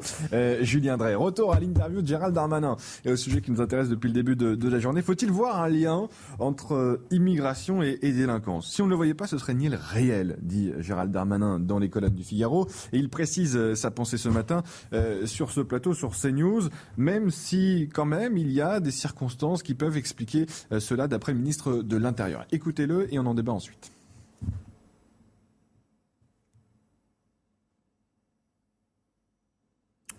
Je constate, mais comme tout le monde, qu'il y a 7% d'étrangers en France et représente 17% de la délinquance. Bon, il y a une surreprésentation de la délinquance des étrangers. Il y a des explications sociologiques à ça. Souvent, les étrangers qui viennent sur notre sol sont plus pauvres que la moyenne des personnes qui sont déjà sur notre sol, et que cette pauvreté fait parfois naître de la rapine et, de la violence. Parfois, euh, cette euh, euh, immigration est trop masculine. Voilà, parce qu'on voit bien que la difficulté, c'est beaucoup d'hommes seuls qui viennent sur notre territoire. Parfois, les passeurs organisent de vrais réseaux de criminalité. Bon, et puis parfois, il y a effectivement des gens qui sont déjà dans la violence parce qu'il y a un théâtre euh, d'opérations violents et qui exportent cette violence sur notre sol. Alexandre Devec, vous êtes d'accord avec ce que dit Gérald Darmanin? Tout ça euh, euh, est très juste, mais est-ce que c'est le même Gérald Darmanin euh, qui répondait sur les questions liées au, Stade de France? Parce mm. que je me souviens quand on avait fait le lien entre l'immigration en Seine-Saint-Denis et les violences, il avait dit non mais ça c'est faire le jeu du, Rassemblement national, c'est xénophobe, etc. Donc je pense qu'il y a à la fois il lance sa campagne présidentielle et il fait une opération rattrapage pour effacer le Gérald Darmanin du Stade de France. Et donc, euh, voilà, le diagnostic est très bon, mais encore une fois, on a des, hommes politiques qui sont de très bons chroniqueurs, qui pourraient prendre notre place sur les plateaux télé. Ou, ou, qui sont très bons, non pas pour faire la tournée des plages, mais pour le ministère de, le ministre de l'Intérieur, hélas, pour aller sur les lieux où il y a des drames. Maintenant, euh, quelles sont les solutions euh, concrètes? C'est bien qu'ils fassent enfin le bon diagnostic. Il y en a quelques-unes. Moi, je trouve que ça bouge. dans, votre journal notamment. J'ai salué le fait qu'il expulse l'imam Yikoussen. donc, donc il y, a, quelques propositions intéressantes. Il y a des faiblesses euh, manifestes. On va en parler, mais c'est surtout là-dessus qu'on l'attend. Je crois que sur le, diagnostic, bon, c'est bien de le faire, euh, mais c'est sur l'action et les solutions qu'on attend les, hommes politiques. D'abord sur ce lien, Julien Drey, après on passe aux solutions proposées par euh, Gérald Darmanin. Tel qu'il le formule là, dans sa formulation explicite, on ne peut pas être en désaccord il y a effectivement une proportion plus importante de population d'origine étrangère, population immigrée, dans les statistiques sur la délinquance que par rapport à nos concitoyens. Et il explique pour autant que c'est pas dans les gènes, que c'est pas euh, lié, à, mais que c'est des, évidemment des, une explication sociologique et, et, et, que cette explication, elle vient dans les déséquilibres mondiaux, dans la pauvreté, dans tout, etc., mmh. etc. Bon, ça, moi, je conteste pas ça. Hmm. Euh, je conteste quand on prend en otage toute la communauté immigrée et qu'on donne le sentiment, euh, et c'est ça l'erreur, que tous les immigrés sont responsables de la délinquance en France, qui n'est pas vrai. Voilà. Donc formulé tel que c'est là, je n'ai pas de désaccord. Euh, Mais il n'y a, a, plus beaucoup d'hommes politiques qui font ça, Julien Drey. Euh, faire un amalgame global. Euh. Bah, tant mieux, mais il n'y a plus beaucoup. Vous n'étiez pas tout à l'heure avec nous en plateau. Ouais, voilà. Euh, bah, je sais pas, mais, mais, mais généralement, personne ne le fait pour des raisons ethniques. Tout le monde a bien compris que bah, personne ne pense que parce qu'on est né dans tel pays, on est, forcément un délinquant de naissance. C'est pas ça la question. Mais là, il expliquait très bien. D'ailleurs, je trouvais que c'était très pédagogue. La question, Je suis d'accord, mais la question, justement, c'est par rapport au débat précédent, c'est qu'il y en a qui tirent un trait d'égalité hmm. entre l'immigration et la délinquance, en disant l'immigration est la source de la délinquance.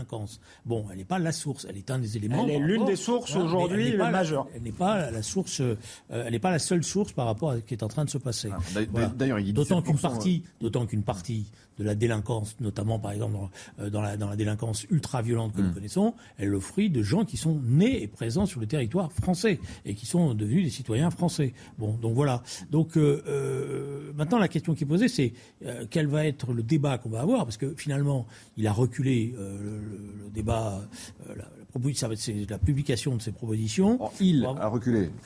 On, l'a sans doute forcé à, reculer. En tous les cas, visiblement, il, a, perdu un arbitrage. Voilà. en tous les cas, visiblement, il, a, il, y a nécessité d'avoir un débat, une clarification, et donc c'est sur les mesures que les Vous dites tant mieux que ce débat ait lieu? Ah, moi, je suis pour qu'il y ait le débat. Il n'y a rien de pire que quand on donne le sentiment qu'il n'y ait pas de débat. Il faut qu'il y ait le débat, il faut qu'il y ait un débat euh, sans tabou, euh, comme dirait l'autre, mais il faut qu'il y ait un débat clair, et on jugera d'ailleurs de l'efficacité des mesures qui sont proposées par les uns et par les autres, et on jugera aussi, vous verrez, que ce n'est pas forcément ceux qui crient le plus fort qui ont les meilleures solutions sur ces questions-là. Alexandre Devecchio. Non, il a perdu un arbitrage, Gérald Darmanin, clairement. Sur, il a annoncé la semaine dernière un projet de loi à la rentrée. Il va devoir passer par un débat euh, à, à, Beauvau autour d'Elisabeth Borne. moi, j'aime beaucoup les débats, mais encore une fois, c'est un travail de, de, de chroniqueur. Euh, on a vu les grands débats euh, de, ces dernières années. C'était surtout euh, de grands enfumages, pardonnez-moi, que ce soit le débat sur l'identité nationale de Nicolas Sarkozy qui n'a débouché sur rien, ou le grand débat post-gilet jaune d'Emmanuel Macron euh, qui n'a débouché sur rien non plus. Donc il, est temps, euh, je crois, d'agir. Tout le monde a fait le diagnostic. Et si on veut vraiment un grand débat, moi, pourquoi pas mais je dis alors, euh, chiche, il faut qu'au bout de ce débat, il y ait un référendum et que les citoyens français tranchent. Moi, je crois que sur le diagnostic, justement, il y a 70%, 80% des Français qui sont d'accord pour qu'on limite fermement les flux euh, migratoires. Alors, c'est compliqué de résumer ça en une seule question. Il en faudra peut-être euh, plusieurs. Mais je crois qu'on y arrivera vraiment que si les Français tranchent, parce que sinon, il y a trop de lobbies, trop d'associations, trop de gens qui instrumentalisent cette question pour accuser les uns ou les autres de, de racisme et, on n'y arrive pas. Et puis il y a le droit, euh, c'est un des problèmes quand on va arriver aux, propositions. Euh, si on a mis 20 ans quand même pour euh, expulser un imam qui est l'héritier mm. de Tariq Ramadan et qui explique que Hitler c'est un complot sioniste, mm. c'est parce qu'il y a un certain nombre de recours juridiques qui rendaient tout ça impossible. Et donc je crois que si on passe par référendum, la démocratie des juges, voilà, ne se sentra peut-être se, sentira, peut-être moins autorisée. Non mais si vous me euh, à, aller au bout de certains recours euh, inutiles et à empiéter sur la souveraineté. On est exactement dans ce qu'il ne faut pas faire c'est-à-dire la gadgetisation de ce débat. Parce que le référendum, ça va être quoi la question bah, Vous voulez plus ou moins d'immigrés euh, alors moi, Alexandre, c'est quoi votre question euh, Non, mais j'ai dit qu'il fallait peut-être plusieurs. ça arrive dans, aux États-Unis. Il y a des référendums avec. Oui, mais non. et puis ça peut être sur un projet de loi. Ça peut être sur un projet de loi très fort, très concret. Êtes-vous pour ce projet de loi hmm. qui sera euh, selon plusieurs compartiments? Mais je pense que ça donnerait une force. Mais, ça donnerait rien du tout parce que ça donnerait lieu à des débats qui seraient d'une confusion extrême. Alors, parce qu'il y aurait beaucoup d'articles. Alors, est-ce que vous êtes pour telle mesure, peut-être Alors les spécialistes peuvent débattre entre eux, mais il faut pas débattre devant les citoyens. Ça, va pas empêcher les de partir euh, des rives euh, méditerranéennes. 30 secondes. Alors qu'on agisse. Un, référendum. Non, non, 30 secondes. Il y a un débat. Alors si vous voulez un référendum, moi j'ai une question que je veux bien soumettre à un référendum. Parce que moi, elle est claire, celle-là. Je suis pour une politique des quotas assumée. Voté par l'Assemblée nationale tous les deux ans, avec un compte-rendu du gouvernement devant l'Assemblée nationale sur ces quotas. Et pourquoi je suis pour une politique des quotas? Parce que c'est la seule manière qu'il y aura de pouvoir corriger la loi, notamment sur les expulsions. Parce que sinon, on n'y arrivera pas. Mmh. Et quand vous avez une politique de quotas, ça veut dire que vous pouvez dire, d'abord, dans les ambassades, les choses sont claires. Il y a des quotas qui sont fixés, qui sont révisés. Euh, dans ces quotas, il y aura des, besoins économiques de la France qu'il faut assumer. c'est ce que dit d'ailleurs Gérald Darmanin dans, dans l'immigration. Le, secteur en tension, par exemple, de l'hôtellerie, de, la, restauration. C'est évident que, je veux dire. Là, pourquoi pas des quotas C'est pour ça qu'il y, a, il y a une, hypocrisie dans, dans, tous ces débats-là. Donc il y a des quotas qui correspondront à des besoins économiques, mmh. et puis il y a des et on fixera aussi la part de solidarité que la, la France accepte de prendre en charge en fonction de la situation dans laquelle elle se trouve, mmh. et qui peut varier. Si elle a une énorme croissance économique, elle peut ouvrir mieux ses portes. Quand elle est en plus faible croissance économique, elle a des tensions, notamment dans, la gestion de, de, ces, de ces territoires, et eh ben elle réduit. Mais je suis, alors voilà, ça c'est une débat. Les bateaux. Euh, non, non, non, non, mais attendez. non, ça la question n'est pas de savoir. Mais si vous avez une politique de quotas, il bah, faut des contrôles aux frontières extérieures. Non, ça veut dire simplement déjà que nos ambassades vont travailler autrement. Premier aspect des choses, ça veut dire pourquoi? C'est les visas alors qu'on régule. les politiques de quotas, elles régulent les visas, évidemment. Vous savez qu'il y avait 60% de déboutés Attendez, au si vous me...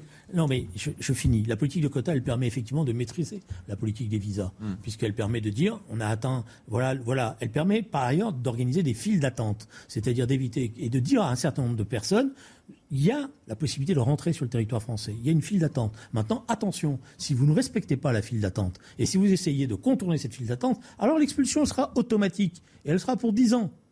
Voilà. Ce qui évitera tous les recours, parce que vous pouvez à ce moment-là, sur le territoire français, quand vous faites des contrôles, la personne qui est rentrée de manière illégale, elle a donc contourné la politique de quotas, et donc il n'y a pas besoin de perdre son temps. Ah, il n'y a pas euh, besoin, il a pas besoin d'une politique de quotas pour juger quelqu'un qui entre de manière illégale ne doit être non, mais la politique, mais la politique, non, non, non, non, parce qu'aujourd'hui, 60% des déboutés de droit qui restent quand même sur le territoire français et qu'on n'arrive pas à expulser. Parce que vous n'avez pas automaticité c'est-à-dire que moi, ce que je propose, c'est que le quota permet l'automaticité. Et pourquoi le quota permettrait l'automaticité Parce que justement, il faut aller à l'automaticité, mais, on n'a pas besoin du quota pour cela. Mais pour une raison simple, parce que sinon, vous aurez un débat avec l'Europe, vous aurez un débat avec les associations qui diront, donc on aura un, débat. C'est pour ça que je proposais un référendum vers l'automaticité, si vous voulez, et il y aura moins de pas de débat avec l'Europe, parce que c'est le peuple français qui aura tranché souverainement, et que donc les associations, les juges européens, etc. Ça, c'est le Hercule des plages. Voilà. Parce que pourquoi c'est le Hercule des plages? C'est parce que vous allez voir, je vais faire un référendum et après, etc.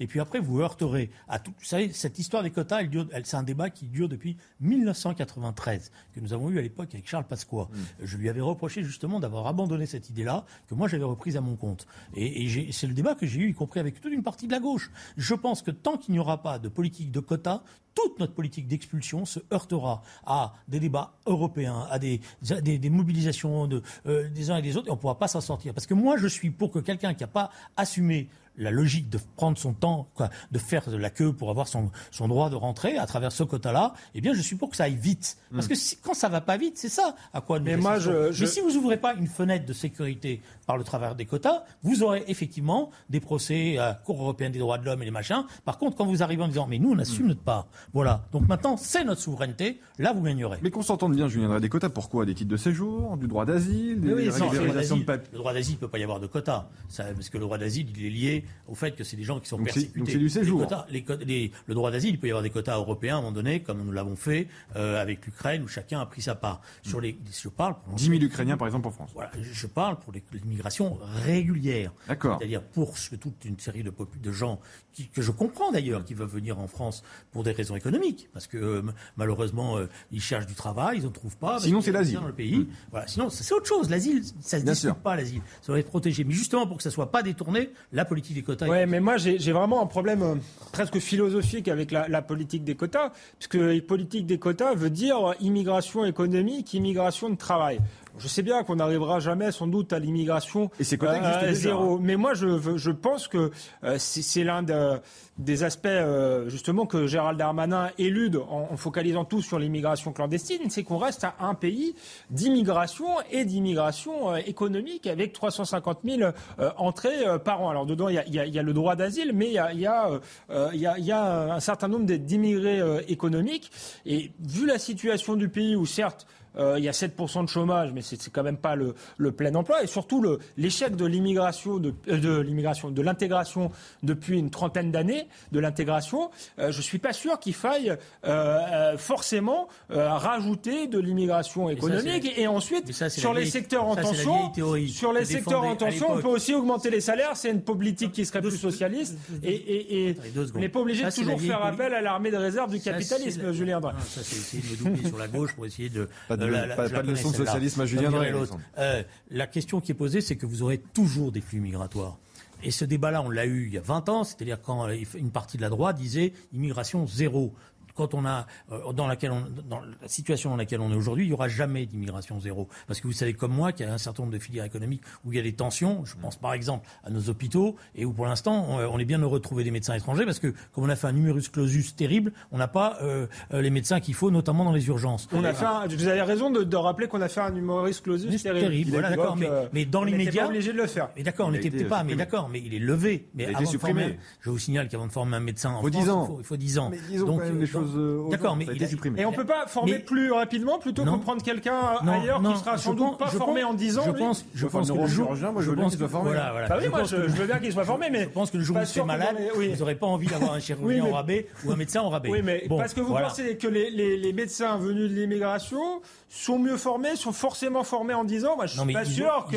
alors, euh, vous vous trompez parce que vous savez pas une chose, visiblement, c'est que pour avoir le diplôme de médecin en France. Je sais pas tout. Non, non, non, vous savez pas tout, mais je vous le dis parce que c'est. Une équivalence. C'est pour une simple raison, c'est que en tant que député, j'ai eu à gérer beaucoup de, demandes de cette nature-là. Il faut passer des équivalences, et je peux vous dire que les que la que la manière dont les dossiers sont traités sont extrêmement sont traités avec extrêmement de sévérité, et qu'un médecin euh, étranger qui a passé le, le, niveau des équivalences, il est sacrément compétent. Non, mais effectivement, sur les secteurs en tension, il y a un ajustement à faire. Mais il faut que ça reste un ajustement. Ce que je crains avec la politique de quotas, c'est que ce soit une politique facile. On voit d'ailleurs que le MEDEF, là, en ce moment, euh, réclame, réclame plus de main-d'œuvre euh, bon marché. Il faut appeler, faut, dire les choses comme elles sont. Donc j'ai peur qu'on rentre dans une logique qui était la logique de la droite hein, pendant des années. en réalité, et celle de Nicolas Sarkozy, où on va chercher une main-d'œuvre bon marché pour faire plaisir à un patronat qui ne euh, veut pas toujours jouer le jeu. C'est ça les 30 dernières secondes pour Julien. C'est pour ça que c'est intéressant. Et là, on pourrait avoir un grand débat. Parce que tous ceux qui s'opposent à la politique des quotas n'ont rien à proposer en face. Et je connais ce débat-là depuis des années. On me double à gauche, on me, traite de, gauche barbelée, etc. Mais alors, c'est où c'est l'ouverture des frontières généralisées ou c'est l'immigration zéro? Et l'immigration zéro, ça n'a jamais marché. Il n'y a aucun pays qui pratique l'immigration zéro. Monsieur le ministre, vous avez trouvé vos débatteurs, Alexandre Devecchio et Julien Drey. Vous participerez euh, peut-être à ce, grand débat sur l'immigration, place Beauvau à la rentrée. En tout cas, il faudra attendre pour, euh, pour la loi. Merci encore une fois à, tous les deux d'avoir participé à, à, Punchline et d'avoir euh, alimenté ce débat, nos débats justement. Merci à vous d'être fidèles à CNews. Tout de suite, vous retrouvez Yotte Deval, l'heure des produits.